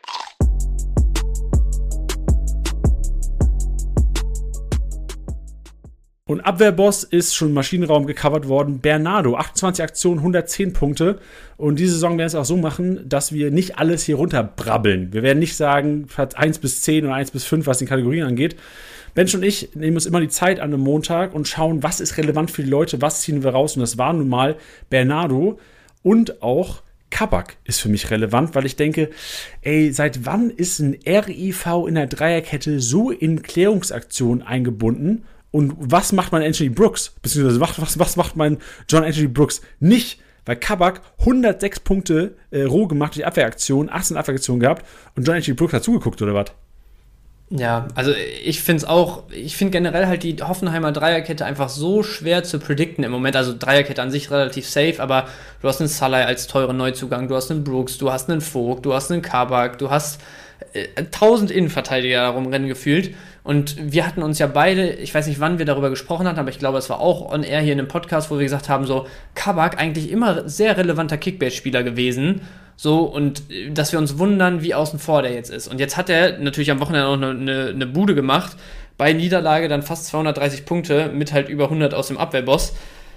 So würde mir auf jeden Fall auch so ein bisschen den, den Fingerzeig geben, dass ich sagen würde, wenn ich einen Kabak jetzt nicht zu weit über Marktwert einpacken kann oder halt hier und da, der einfach verfügbar ist, weil irgendwer den loswerden will, es wäre zumindest wieder eine Option für mich, weil nach dem Spiel bin ich mir relativ sicher, dass ein Kabak erstmal seinen Startplatz safe haben sollte, oder? Ja, bin ich mir auch sicher. Das war ja echt einer, der gewackelt hat und vom Spielstil eigentlich perfekt ist für Kickbase, weil auch offensiv. Ja. Kopfballstark ist er zwar mit dem Fuß gemacht, aber auch immer wieder offensiv zu finden. Also wirklich, Kabak ist einer, der, so ein No-Brainer, den stellst du auch gegen die Bayern auf. Ja, dann äh, ist die nächste Kategorie Dribbelkönig und da ziehen wir einen raus, weil Musiala und Davies, der, die sind da standhaft äh, auf 1 und 2. Auf 3 interessant, Ngumu. Und Ngumu war einer, der in der Vorbereitung auch schon so Highlight-Reels hatte, die man irgendwie gesehen hat, wahrscheinlich, wenn man durch Instagram gescrollt ist, wie er drei, vier pff, Oberligisten platt macht. Aber das kann der auch in der Bundesliga. Also der Augsburger, auch wenn es nur Augsburger waren, die jetzt nicht die besten 1-1-Spieler der Liga sind, ähm, hat Ngumu echt leider richtig alt aussehen lassen. Und äh, das wird mir Hoffnung geben. Die ganze, also in Gumu sehe ich öfters hier mal in der Partie, äh, vor allem in der Kategorie ja. Dribbelkönig. Ja. Ist auch genau das, was ich mitnehmen würde. Macht da weiter, wo er in der Vorbereitung seine Aktion hatte, sich gezeigt hat. Ja, Eindruck bestätigt, nehmen wir so mit. Nächste Kategorie ist die Torunglück-Kategorie und da ziehen wir zwei Sachen raus. Zum einen, dass Gregoritsch eventuell, Gregoritsch eventuell seine 25 Mio wert ist sogar, weil er einfach weiterhin Zielspieler Nummer 1 bei Freiburg ist und Freiburg ein Team ist, nicht ganz wie, Gott, wer war das denn am Wochenende? Wer hat, den, wer hat den die ganze Zeit geflankt? Äh, boah, hör mir auf. Oder was in der zweiten Liga? Irgendein Team hat am Wochenende die ganze Zeit nur geflankt, geflankt, geflankt, geflankt. Union? Union war das, genau. Nicht ganz wie Union, die Freiburger, aber trotzdem Gregoritsch immer wieder hochgesucht, obwohl es gegen Brooks, obwohl es gegen Kabak ging. Auch einige Abschlüsse gehabt, zehn Stück an der Zahl, 91 Punkte so geholt. Und Gregoritsch war einer, den wir letztes Jahr auch schon sehr oft in der Kategorie hatten. Also sollte Freiburg weiter performen, sehe ich Gregoritsch auch mal wieder mit ein, zwei Treffern und äh, kann mir vorstellen, dass der am Ende der Saison wahrscheinlich seine 25 Mio sogar wert ist, auch wenn ich immer noch kritisch sehe, diesen Wert. Du ja auch, ne? Du hast noch verkauft ja, letztes ja. Jahr, ne? Also ich sehe es nach wie vor Woche. kritisch. Ja, ich habe den sogar für Marktwert abgegeben bei uns in der Office League, jetzt kurz vor Ligastart. Ähm, bei dem ist halt vor allem das Wichtige, also sagen wir mal nächste Woche, ich habe gerade geguckt, die spielen, glaube ich, gegen Bremen und Stuttgart jetzt als nächstes. Beides machbare Gegner. Wenn der nächste Spiel dann auch seine erste Bude macht und weiterhin so Alarm macht da vorne, dann würde ich für den Moment sagen, nimmst du mit, behältst du, wie auch immer die Situation halt dann bei euch in der Liga aussieht, dann wird er weiterhin seine Punkte machen. Das Ding ist nur auch, der hat halt logischerweise am Wochenende kein Tor gemacht, zehn Abschlüsse gehabt. Der hat schon auch gut was versiebt, ne? Also, wenn der jetzt noch ein Spiel da 80, 90 Minuten so viel vergibt, dann kann ich mir schon vorstellen, dass spätestens ab dem dritten Spieltag vielleicht auch mal ein früher Wechsel dann Thema wird. Und dann wird es schon wieder sehr, sehr schwierig in meinen Augen für 25 Millionen. Also da würde ich viel daran äh, ja, daran festmachen, ob der jetzt dann auch erfolgreich sein wird, nächste, übernächste Woche. Ja. Gut, aber Freiburg hat ganz gute Matchups jetzt. Also könnte schon, ja, ja, eben. könnte schon was geben. dann ist der interessante Spieler eigentlich auch auf dem Cover bei euch. Ihr seht ähm, ganz rechts oder ganz links ist er, glaube ich, äh, Benny Henrichs ist zu sehen. Und Benny Henrichs, äh, Henrichs ist Platz 3 der Torunglück-Kategorie mit fünf Abschlüssen. Das ja. ist im Supercup ist mir schon teilweise aufgefallen, dass Henrichs immer wieder den Tordrang so ein bisschen entfacht. Und am Wochenende genau, hat er einen Fernschuss gehabt, der krass gehalten wurde von Radetzky, der fast reingegangen wäre. Ja. Ähm, also Benny Henrichs einer, der auch vor allem, also Raum, was Assists angeht, auf jeden Fall einen höheren Expected Assist-Wert die Saison über. Aber Ben Hennis auf jeden Fall den größeren Expected Goal-Wert, was, ja. äh, was es angeht. Und von daher, so die Kombi Raum Henrichs finde ich auch gar nicht so schlecht. Vor allem jetzt Heimspiel gegen Stuttgart. Kann man gut vorstellen, dass da 65% Ballbesitz irgendwie an der Tages- oder 60% Ballbesitz an der Tagesordnung stehen. Und Henrichs wird drei, vier Torschüsse bekommen. Und weiß nicht, ob Nübel vielleicht mal einen reinlässt zur Abwechslung. Ja, ich kann es mir auch gut vorstellen. Ich glaube auch, Henrichs hat wirklich so vorerst seinen Platz da rechts hinten sicher, auch wenn jetzt irgendwie ein Simakan mal rausrotiert in. Weil ich, ich habe irgendwie das Gefühl, vor allem so seitdem Rose da ist, spielt er auch viel mutiger. Vorher war das immer so einer, also der hat hier und da seine Möglichkeit bekommen, da hat er auch seinen Job eigentlich erledigt. Aber gerade was diese Abschlussaktion angeht, das waren ja auch am Wochenende jetzt so zwei, drei Aktionen gegen ein spielstarkes Leverkusen, wo der wirklich einfach dann in die Mitte kappt, mit links den Ball im Prinzip zum Tor führt, also mit, mit dem schwachen Linken, dann noch ein, zwei Haken schlägt aufs Tor zu und äh, sich halt wirklich mal den Abschluss nimmt. Und ich meine, das sind halt eigentlich auch seine Stärken. Ne? Seine Stärke ist jetzt vielleicht nicht unbedingt äh, defensiv da komplett sattelfest zu sein, sondern halt eher den, diesen Leipziger Offensivdruck halt mitzutragen und äh, da einfach auch mit, mit einem guten, feinen Füßchen, mit einem guten Dribbling äh, im letzten Drittel mal irgendwie aktiv zu sein. Flanken schlägt er auch auf jeden Fall solide. Ähm, deswegen, also Henrichs für mich auf jeden Fall jemand, wo ich sagen würde, so, keine Ahnung, ich sag mal, pff, sagen wir mal so, so acht bis zehn Scorer sehe ich bei dem diese Saison, wenn der weiterhin rechts gesetzt ist.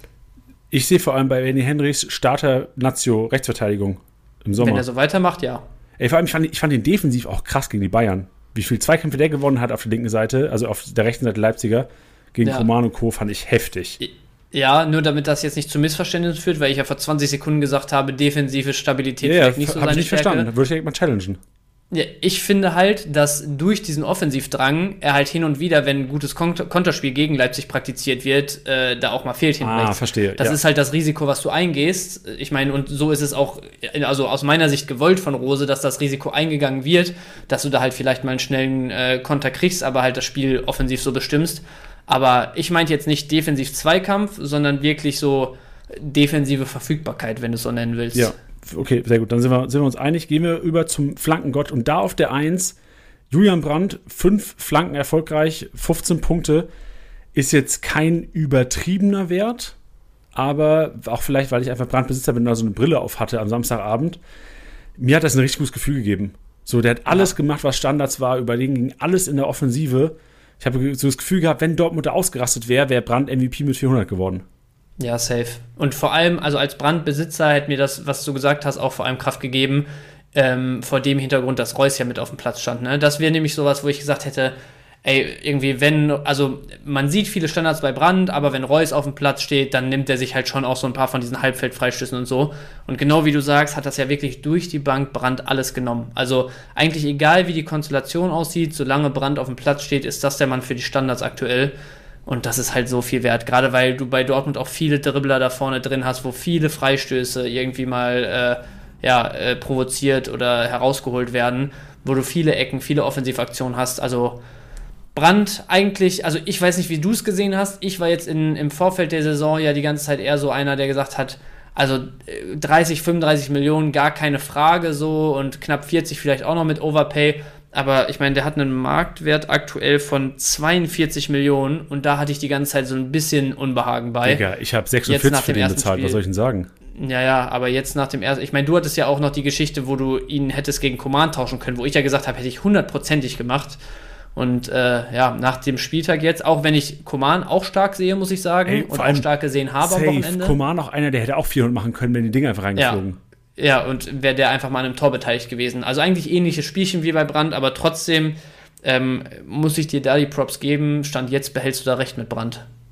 Ja, gut, stand jetzt auch erst ein Spieltag. Aber gut, wenn wir, ja, wenn ja, wir Augen behalten, die Koman Run-Story und gehen zur Lufthoheit und da ist einfach Kevin Behrens mit zwölf erfolgreichen Luftzweikämpfen ja, ganz klar auf der Eins und vor allem auch rückblickend, wir haben uns letztes Jahr nochmal angeschaut, am 33. und 34. Spieltag letzte Saison gewinnt Kevin Behrens genau diese Kategorie ebenfalls, also Back-to-Back-to-Back, saisonübergreifend Kevin Behrens, der zweikampfstärkste Luft, Luft-Zweikampfstärkste, gibt es Luft-Zweikampf? Äh, der, der, ja, der, der stärkste Kopfballspieler im Zweikampf der Bundesliga. Ja, und es ist wirklich, also der, der, Typ ist einfach eine absolute Macht wirklich in der Luft. Der hat die körperlichen Voraussetzungen, ist aber halt vor allem auch so einer der wenigen, der halt dazu noch die Athletik mitbringt, die es braucht.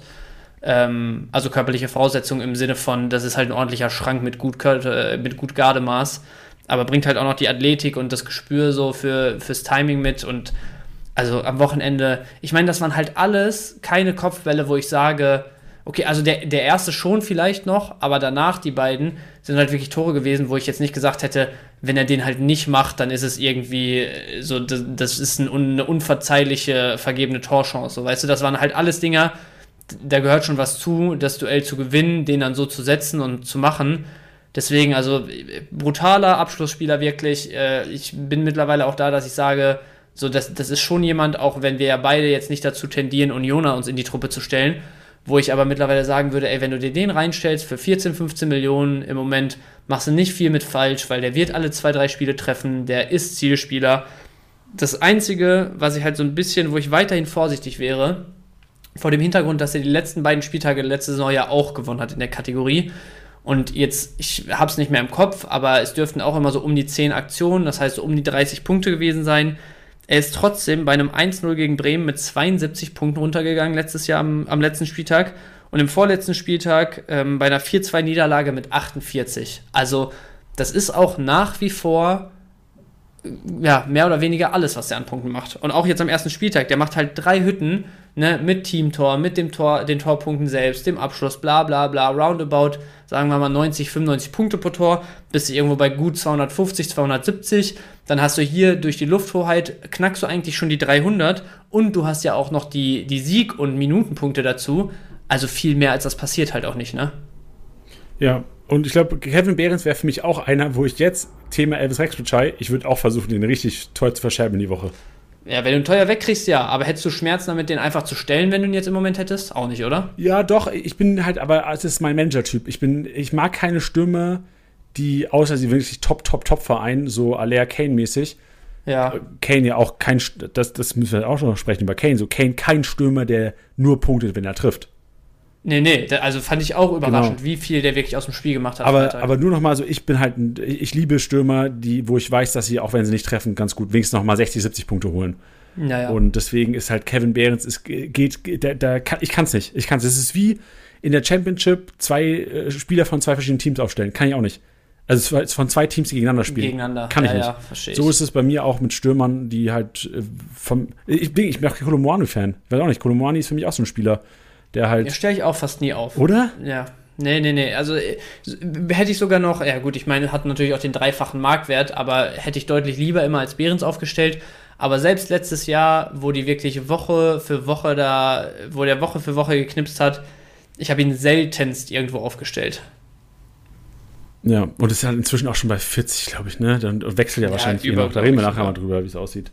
Das, ja. Dann haben wir noch eine Kategorie, wo wir auch ein bisschen was rausziehen, weil einfach Namen da stehen, die wir vielleicht nicht so erwartet haben, ist die Passkönig-Kategorie. Kimmich auf der 1, ja, aber Hummels mit 85 Punkten. Aus Dortmund-Sicht, Hummels muss gesetzt sein weiterhin, oder? Eigentlich führt kein Weg dran vorbei. Ich meine, am Wochenende ist ja auch so ein Stück weit, also du spielst zu null, kannst deiner Innenverteidigung in dem Sinne nicht viel vorwerfen. Du hast äh, Schlotterbeck nicht eine Minute gebracht, Hummels, Süle haben durchgespielt, also ich wüsste nicht, was sich da jetzt ändern sollte. Auch wenn ich nach wie vor sage, Schlotterbeck für mich ganz klar der beste Innenverteidiger, den du in Dortmund hast. Ja, und vor allem, ich, ich fand auch Hummels Süle haben schon ein bisschen was zugelassen. So, wenn Kobel ja, die ja. Dinger gehabt hätte, dann wäre es 3-1 und dann würde aber Schlotterbeck sowas von wieder Nummer 1 stehen. Ja, das stimmt auch wieder. Also ist spannend. Aber ich sehe halt nur, dass vom Spielaufbau her Hummels anscheinend einen riesen Job gemacht hat. Nur drei Rohpunkte weniger, was Spielaufbau angeht, als ein Kimmich. Das ist schon eine Aussage. Und Masraui mit 54 auf Platz 7 nur, ich mache gerade Gänsefüßchen mit, so mit meinen Händen, äh, Davies 66 auf der linken Seite. So seit wann macht Davies mehr Rohpunkte als Masraui? Ich weiß es nicht, aber ich fand es schon auch Freitag tatsächlich auffällig, dass viel über die linke Seite ging bei Bayern. Also ähm, so Davis schon viel am Ball gewesen. Davis auch oft tatsächlich in der gegnerischen Hälfte, wenn es dann so ein bisschen in diese Handballmuster ausgeartet ist, dass Bayern so ein bisschen um den 16er darum gespielt hat und so. Also wenn sie mal dieses hohe Pressing von Bremen aufgelöst haben, da war Davis schon wirklich sehr, sehr oft irgendwie oben und im letzten Drittel unterwegs. Also ich würde fast sagen, bei Davis kommen überproportional mehr Pässe oder Passpunkte hier an der Stelle wirklich im letzten Drittel zustande, während das bei Masraoui halt wirklich viel, ich sag jetzt auch mal mit Gänsefüßchen hier äh, Ballgeschiebe im Mittelfeld da eher der Fall ist. Ja, mal, also Davies ist für mich so mit der Gewinner des ersten Spieltags. Also, oder ja. so, sagen so, Davies ist mit Kane wahrscheinlich für mich und Sané halt wirklich so der, die größten Gewinner des, des Bayern-Siegs am Freitagabend. Naja, ich, ich würde halt einfach ganz stumpf sagen, Davis ist viel zu günstig im Moment. Ja, safe, safe. Der, der ist 15 so, Millionen zu günstig. Ja, das kommt dadurch, dass äh, lange Zeit halt Guerrero da irgendwie gesehen wurde. Natürlich kommt ihm das jetzt zugute, dass der halt eine, eine Zeit noch fehlt. Ich glaube, September, Oktober, so, so irgendwie Mitte, Ende September wird er angepeilt. Aber wir wissen halt alle, bei Guerrero musst du dann auch vorsichtig sein, dann dauert es noch eine Woche länger. Äh, wenn der dann wirklich auch direkt wieder auf 100% gehen muss, dann hat er auch hier nochmal seine Wehwehchen. Also für mich ist Davis im Moment ein absoluter No-Brainer. Wenn du den irgendwie auch mit sattem Overpay kriegen kannst, dann ist das erstmal eine absolute Bank für die ersten 5, 6, 7 Spiele. Digga, ist gerade passiert. Ei, ei, ei, ei, ei. Was, was, was? Sehr Schnabel bekommen gerade. In der, Uff. in welcher Liga? Uff. Uff. Äh, Office League bei uns, Digga. Ach du Scheiße. Rock, hast du nicht auf dem Schirm gehabt? Nee. Aber hätte ich, also doch, stimmt, habe ich sogar gestern gesehen, aber nachdem ich jetzt auf meiner Euphoriewelle äh, surfe und ohne Bayern-Spieler gut durch den ersten Spieler gekommen bin, für Gnabry hätte ich halt direkt wieder zwei opfern müssen, ne? Ja. Lass ich. Oh Mann, das fühlt also das ist wichtig. Das, das ist so viel Genugtuung. Also diese scheiß abgelehnten Angebote, ich konnte es nicht mehr sehen. Wertvoll. Man hört es dir an, Jani. Und auch nur, also ich will jetzt hier nicht mein Transfer rechtfertigen, nur, klar, der sinkt wie Hölle gerade, aber nur 2 Millionen Marktwert. Also viel mehr hätte ja. ich auch nicht machen können, sonst hätte ich mein ganzes Team in einmal schmeißen können, aber. Ja, aber also für die Preise, die teilweise schon in der Office League gezahlt wurden, ist das absolut äh, annehmbar. Das stimmt ja, wohl. Wirklich, aber es hat, ich, ich, also ich, jetzt klingt es vielleicht doof. So sehr wollte ich ihn gar nicht eigentlich. Und ich bin auch davon ausgegangen, dass ich ihn eigentlich nicht bekomme. Jetzt hör auf, Janni, freu ja. dich einfach erstmal und warte die Woche. Nee, ich warte, das wird mein, das wird mein, also Brand Gnabri ist meine Double Smash Kombi, Alter. das, das, ist auch, das ist auch schon krank für eine 18er Liga, die beiden. Brand Gnabri zusammen mit meinem Gummi, Alter, zusammen mit meinem Udokai, zusammen mit ja, meinem geil. Alidu und meinem Dashner. Fuh, fuh, fuh. Ja. Platz 17, ich komme. Wird aus, outperformed von meiner Gamboa Gruder rechten Schiene. Digga, dieser Gruder, der hat auch, der hat Elfer rausgeholt oder sowas, ne? Jo. So ein Joke auch, das ist so ein. Was hat er dir gebracht? Neun, ja, gut, 29, Hä? ne? Elfer rausgeholt, 29 Punkte nur. Aber, oder war der das gar nicht? Warte mal. Doch, Gruder hat Elfer rausgeholt. 30 Punkte gekommen, so. Ja. Marvin Schwebe macht nur 30 Punkte, das ist ja auch ein, äh, das ist ein Armutszeugnis. Ja, ja, aber der hat halt auch einfach nicht viel zu tun gehabt, ne? So, also ich, ich, ich, ich frage jetzt auch mal kritisch nach, ne? Wir sind jetzt hier kreativ, wir kommen gleich noch, liebe, liebe Hörer. Flo Grillisch macht 37 Punkte. Ja, Rückblickend, das war ein Fehlkauf von dir. Nein, Nein. sage ich nicht. Nein. Also, es war nicht gut, die Performance jetzt am ersten Spieltag. Ich habe zum Glück eben, weil das hat mich sehr erleichtert, einen äh, Bericht gelesen von wegen, äh, er hat selber angezeigt, dass er keine 90 Minuten packt und er hätte aber auch noch weiter geschafft, nur wollte, wollte Hoeneß äh, oder wollten sie in dem Moment ähm, Stiller runternehmen und haben dann halt einfach in dem Moment entschieden, halt trotzdem direkt zu wechseln, aber ihn dann halt statt Stiller runterzunehmen. Das heißt, er hätte 70, 80 gehen können wahrscheinlich, hätte halt keine 90 geschafft. Ähm, ja, oder 70 ist er sogar gegangen, sehe ich gerade. Ist dann nach 70 ausgewechselt worden. 37 Punkte jetzt bei Niederlage, wo Freiburg aber größtenteils auch schon echt dominiert hat, so, ne? Das heißt, am Ende wäre der, also sagen wir mal, das ist ein Unentschieden, wo Hoffenheim nicht gut spielt und er 90 Minuten auf dem Platz steht, dann sind das 60, 70 Punkte. So, und das ist erstmal in Ordnung. Vielleicht rede ich es mir auch gerade ein bisschen schön. Ich merke es gerade selber, aber. Ey, alle aber, Hörer da draußen so, oh Gott, oh Gott, der Bench redet so Oh Gott, oh Gott, oh Gott, hör auf, hör auf. Nee, aber also ich bin nach wie vor der Überzeugung, dass der da so alleine als, als Aufbauspieler und so eigentlich ordentlich Punkte sammeln wird die nächsten Wochen. Und ich meine, was, was habe ich gezahlt? Ich glaube 13 oder 14. Nee, ja, mehr okay, waren das, 15,5. Ja, 15, siehst du, 15. 15,5 für so einen, Alter? Ich sag, Ja. dir, ich sag dir jetzt ehrlich, ich bin der Schlagerbesitzer, ne? Und ich werde mich jetzt Ja. aufgrund des Knabeltransfers muss ich mich von Schlager trennen.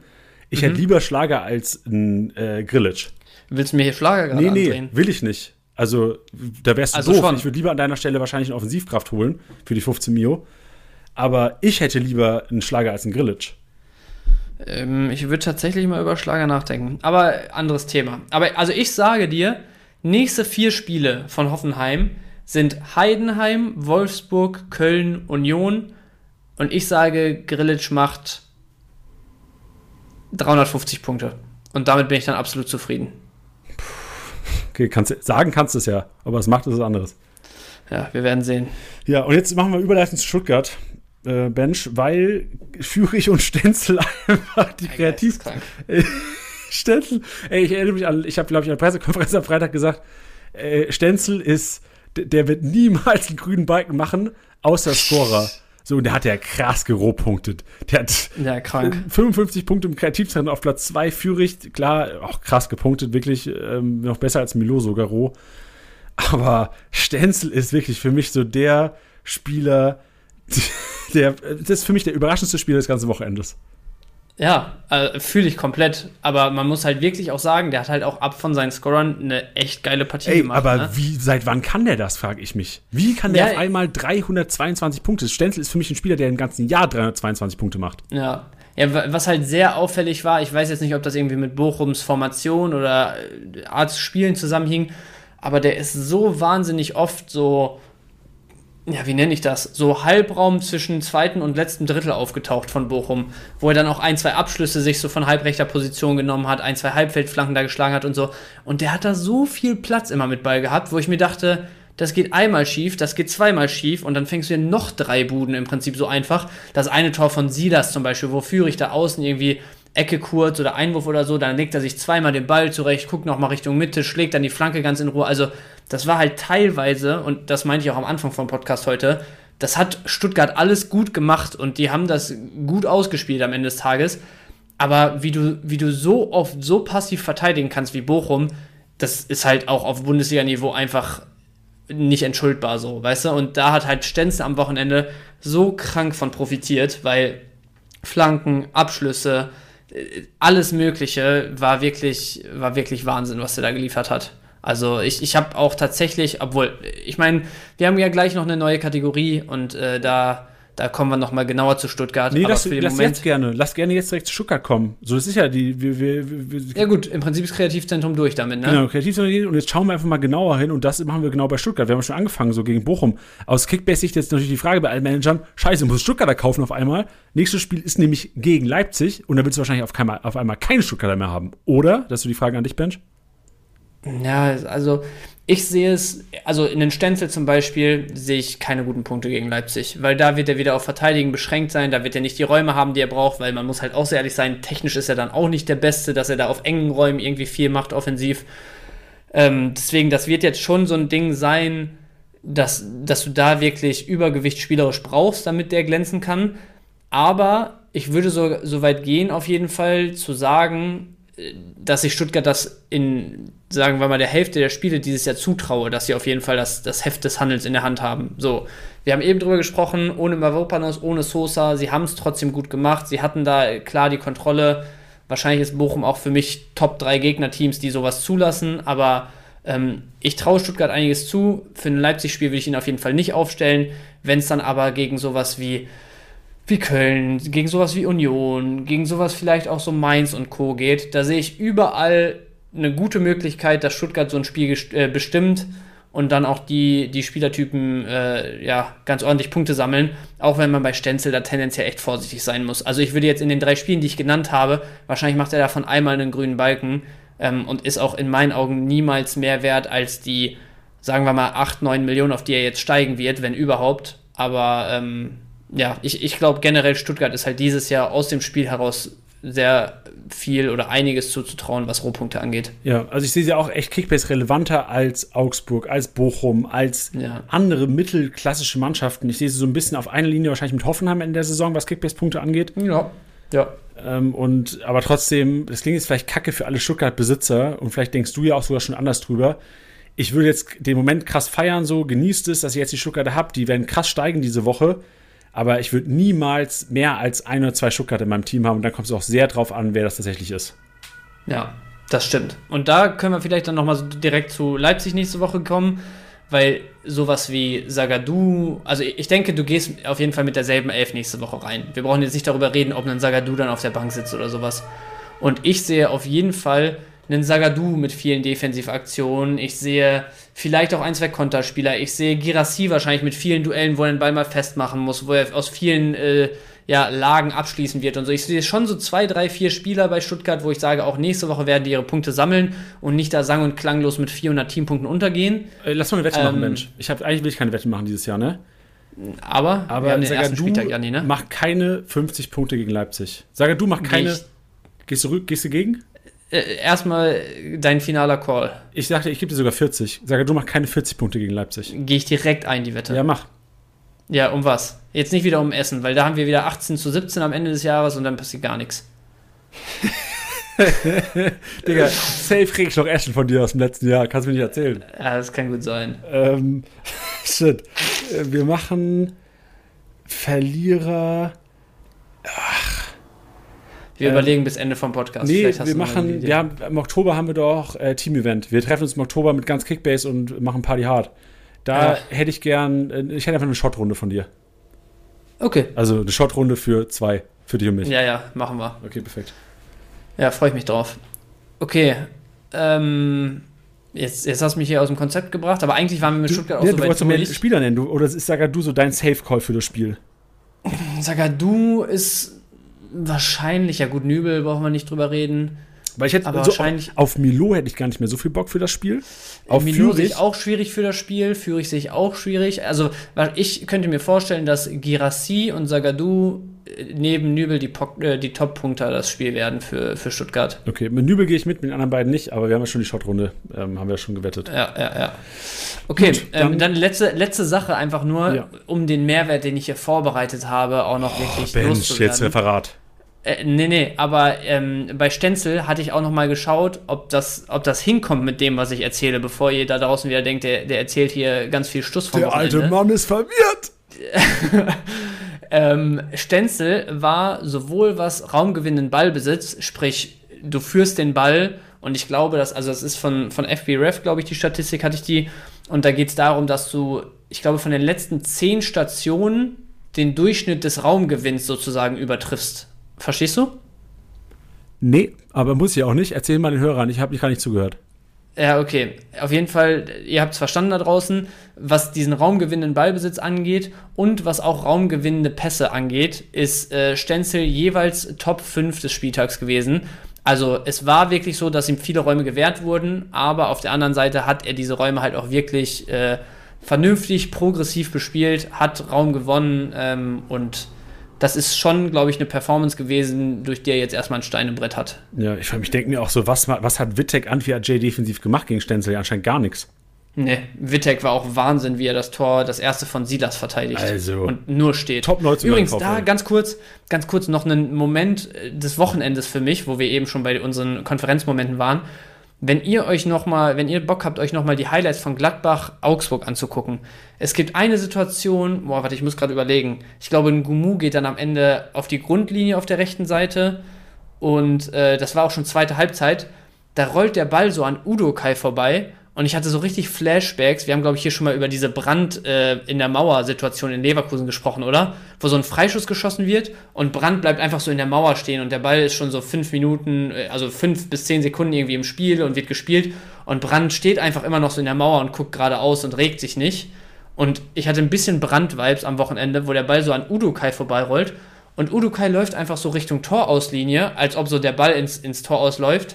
Ein Gumu läuft hinter ihm her, holt sich den Ball vor der Grundlinie und Udo Kai l- joggt so ganz locker aus, dreht sich um, guckt zu dem Ball hinterher und joggt weiter vorwärts. Wo ich mir so dachte, also, wenn ich mir schon so einen Schnitzer erlaube, dann so wenigstens fürs, für, für die, für die ST, also fürs Aussehen in der Situation, drehe ich mich doch dann um und versuche nochmal zwei, drei Schritte anzuziehen, oder? Muss ich mal ein erstes Wörtchen mit meinem Udukai reden? Ja, äh, guck's dir bitte mal, also Kann ich jetzt nicht, da wird es zu lange noch. dauern, Da verkaufe ich den noch, aber nicht. ja, auf jeden Fall ihr da draußen, guckt euch an. Und wenn ihr es noch nicht kennt, guckt euch auch die äh, Brand in der Mauer-Situation an. Das ist Gold wert. Schön. Dann lass uns jetzt mal nach Frankfurt gucken, weil Frankfurt ist ein anderes Team, was wir mal wohl ein bisschen genauer hinschauen müssen. Denn ja, die haben 1-0 gewonnen gegen Darmstadt am Wochenende. War kein übertrieben geiles Spiel. Wir haben es auch letzte Woche so ein bisschen gesagt, boah, Darmstadt äh, unangenehm zu bespielen. Das waren sie auf jeden Fall auch. Frankfurt nicht viele Wege gefunden. Kolumani, individuelle Klasse, ähm, tolle Vorlage von Max gewesen in der Situation, hat nur noch in die Mitte passen müssen. Kolumani schiebt ein und sonst auch wirklich über Kolumani ging alles. Wir müssen über Frankfurt reden einfach, weil es sehr gut sein kann. Ich glaube, gerade kurz vor Podcast-Aufnahme ist das zweite Angebot reingeflattert. Aus Paris sind irgendwie bei 80 Millionen schon. Also sehr, sehr wahrscheinlich, dass der Kollege eventuell das letzte Mal für die Eintracht aufgelaufen ist, das letzte Mal genetzt hat. Und auch, ähm, ich habe mit unserem Eintracht-Experten Christian gesprochen, der, den wir schon Podcast hatten, der so einen mega Job da gemacht hat, der mir so ein bisschen Input gegeben hat, was momentan abgeht.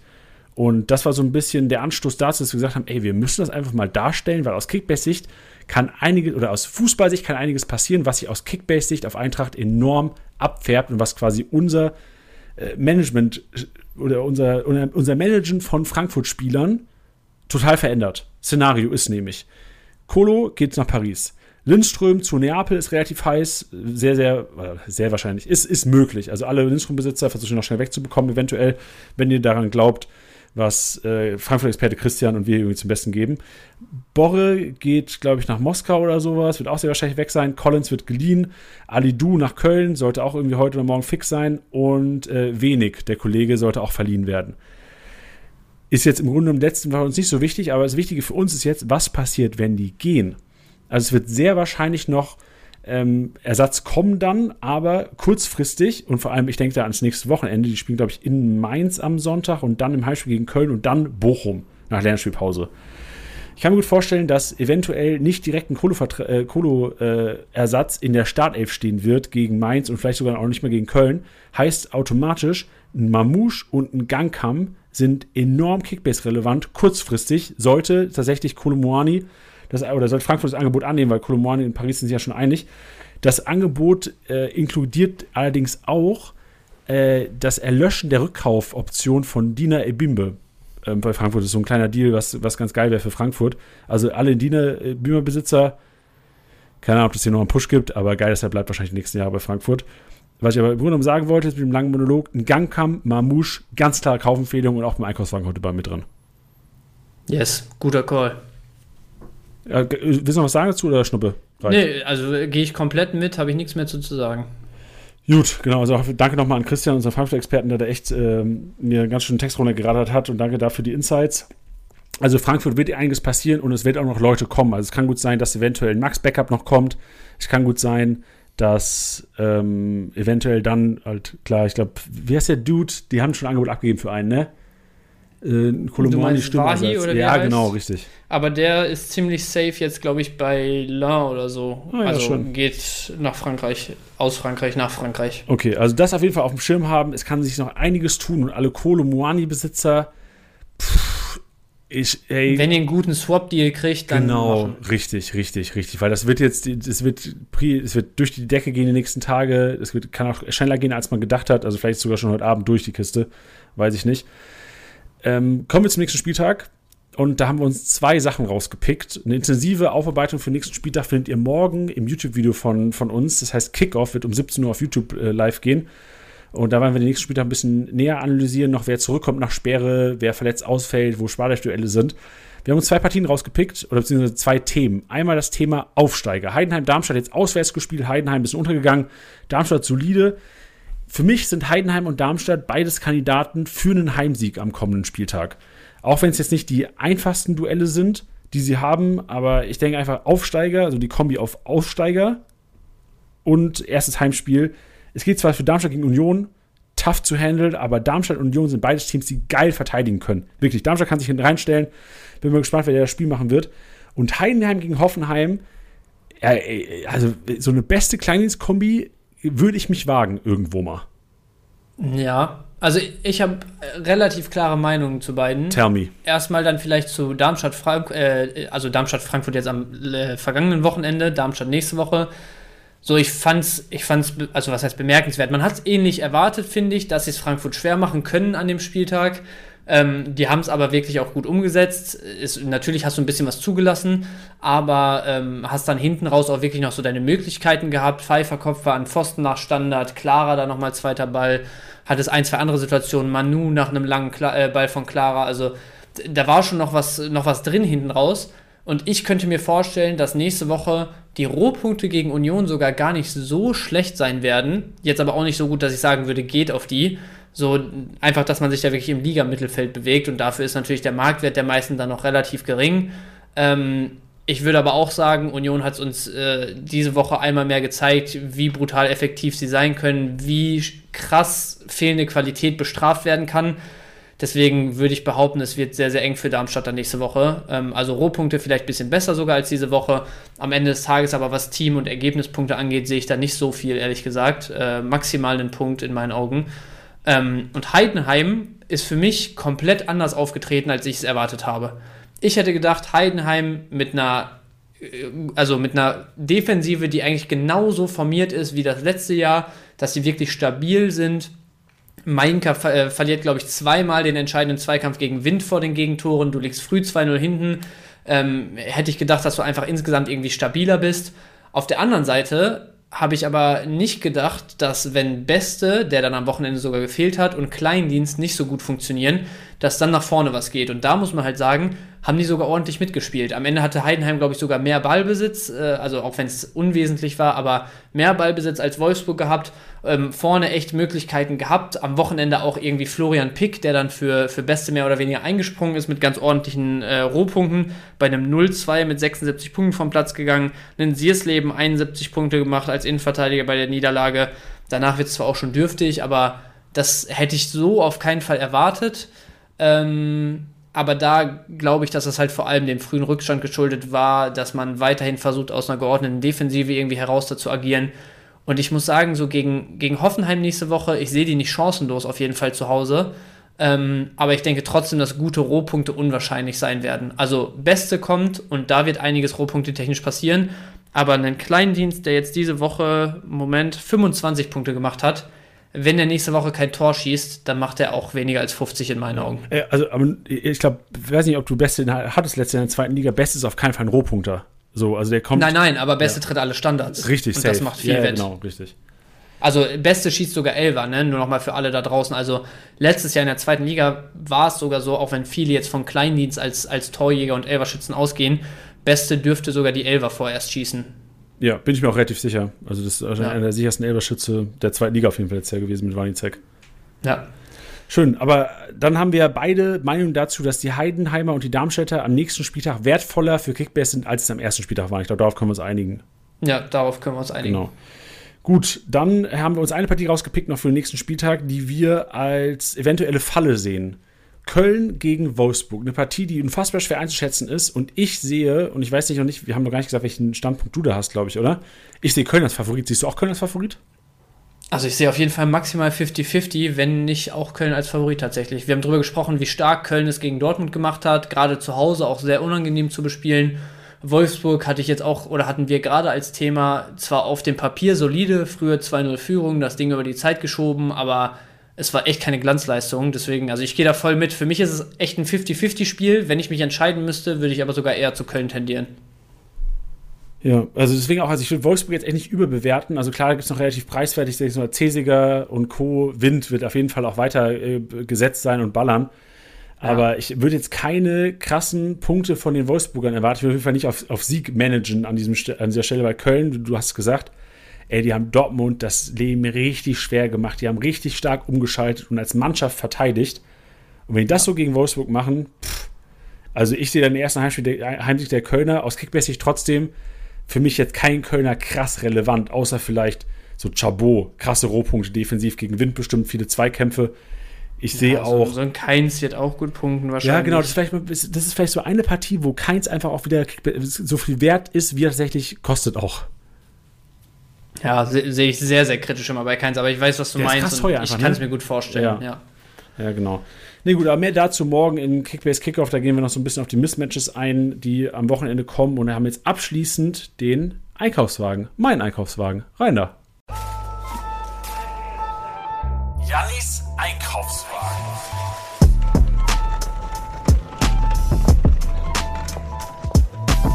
Und der erste Spieler, der den Einkaufswagen 23-24 befüllt, ist Chico Höfler. Selbst Kickbase-Manager, selbst Kickbase-begeisterter Zocker und selbst wieder in der Startelf am zweiten Spieltag. Ich glaube, einen schöneren Weg, den Einkaufswagen diese Saison zu starten, gibt es nicht. Er sollte wieder in der Startelf stehen, für seinen Preis momentan noch viel zu preiswert. Dann Masraui, nach der Pavard-Geschichte musst du Masraui overpayen. Masraui ist seit pff, Freitagabend 19.30 Aufstellungsbekanntgabe und Pavard 90 Minuten auf der Bank ist Masraui wahrscheinlich ein 35 Millionen Spieler, oder? Ja. 40, na, 5, machen wir 35, so viel. Ist ja schon nicht so kopfballstark.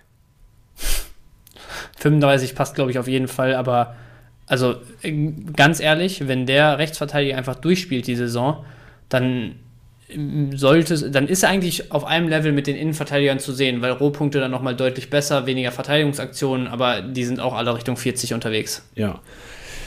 Dann äh, Stanisic habe ich mir rausgeschrieben, weil ich mir gut vorstellen kann, dass der echt noch eine Rolle spielt mit den Leverkusen. Also Stanisic einer, den wir jetzt vielleicht so ein bisschen belächelt wollen, oh ja, Bayern Backup.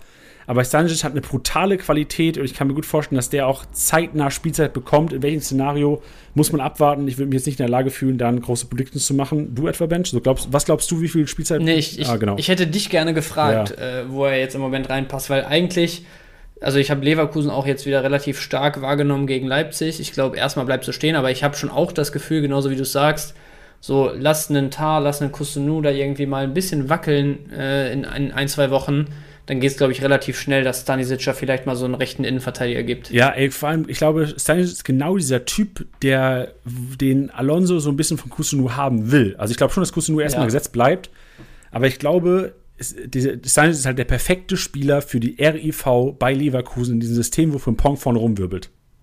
Ja, kann ich mir auch gut vorstellen. Ich habe noch eine ganz kurze Frage, Janni, wenn wir sowieso an der Stelle sind. Was passiert die nächsten ein, zwei Wochen mit Andrich, wenn Leverkusen weiter funktioniert? Ja, Bankplatz nächsten Spieltag. Ja, ne? Ja, also gegen Gladbach Bankplatz und dann je nach Spielverlauf gegen Darmstadt eventuell wieder drin, weil Körperlichkeit gefragt. Ja, finde ich krass, aber wollte ich nochmal so bestätigt Ja, haben. finde ich auch krass. Wirklich. Hatte in der Vorbereitung auch Elfer geschossen, also hätte ihn da schon in der Startelf erwartet, aber umso geiler für Altarbesitzer, die daran geglaubt haben, dass er startet. Props, hat direkt Ja. mal ordentlich gepunktet am Wochenende. Dann habe ich äh, Fofana drin von Union, der mir richtig getaucht hat, vor allem auch Freischüsse geschossen hat, fast einen reingemacht hat am Wochenende. Honorar, der einfach nur als kurzer Reminder. Und vier Spieler, die so ein bisschen eine andere Art Kaufempfehlung sind. Zum einen Stiller und Alidu aufgrund von sehr wahrscheinlichen Wechseln und dann sehr, sehr hoher Kickbase-Relevanz auch. Oder, sorry, sehr, sehr, vielleicht zurückgenommen. Hoher Kickbase, ah, vielleicht auch einfach hoher auch noch zurück. Kickbase-Relevanz. Wird immer schlimmer, ne? Und dann nochmal die Reminder: Atli und Pfeiffer, äh, Leverkusen und Augsburg sind bald back, noch ein bisschen warten, aber ich glaube, jetzt muss man nur noch einfach friendly Reminder, so wie ein Wecker einmal die Woche. Reminder, Atli Pfeiffer, wenn ihr auf dem Transfermarkt und den 12. Platz frei habt, reinstellen. Ja, gehe ich alles mit, passt alles soweit. Gut, Bench, mal Feierabend. Machen wir. Weil im Grunde genommen geht es nur noch euch zu sagen, rein in die Championship, rein in die Matcher Challenge. Die Matcher Challenge habe ich ja schon Anfang angekündigt. Einfach in die App auf Liganamen klicken, unten Challenge oder Liga hinzufügen, dann Challenge-Modus wählen und rein in die Matcher Challenge und die Championships. Und das Gute ist, der MVP-Tipper ist back. Und der MVP-Tipper Yes. ist nicht nur back, der MVP-Tipper ist der krankste Manager der kompletten Welt an diesem Wochenende. Ja, wirklich. Also für den Call, schon im Intro eben gesagt, Hut ab auf jeden Fall. Das ist äh, brutal. Wen, wen hast du getippt am Wochenende, weißt du es noch? Boah, ich weiß es gar nicht mehr. Ich glaube, ich habe sogar Schande über mein Haupt nicht kommentiert am Wochenende. Ich habe Aber wahrscheinlich wäre ich einfach aus, aus Geilheit drauf auf irgendeinen Stuttgarter gegangen. Ich habe halt in jeder Liga wirklich zwei Stuttgarter oder so. Ich weiß aber nicht, wen ich getippt hätte. Wahrscheinlich nicht Stenzel, der dann so weit oben gelandet ist. Ich glaube mich zu erinnern, dass ich am Freitag in der Pressekonferenz gesagt, gesagt habe, wenn Sani startet, wird er MVP. Und das kann ich aber nicht hundertprozentig. der- Kann auch sein, dass es in meinem Kopf einfach ist, jetzt seit, seitdem er so krass performt hat. Ich weiß es nicht.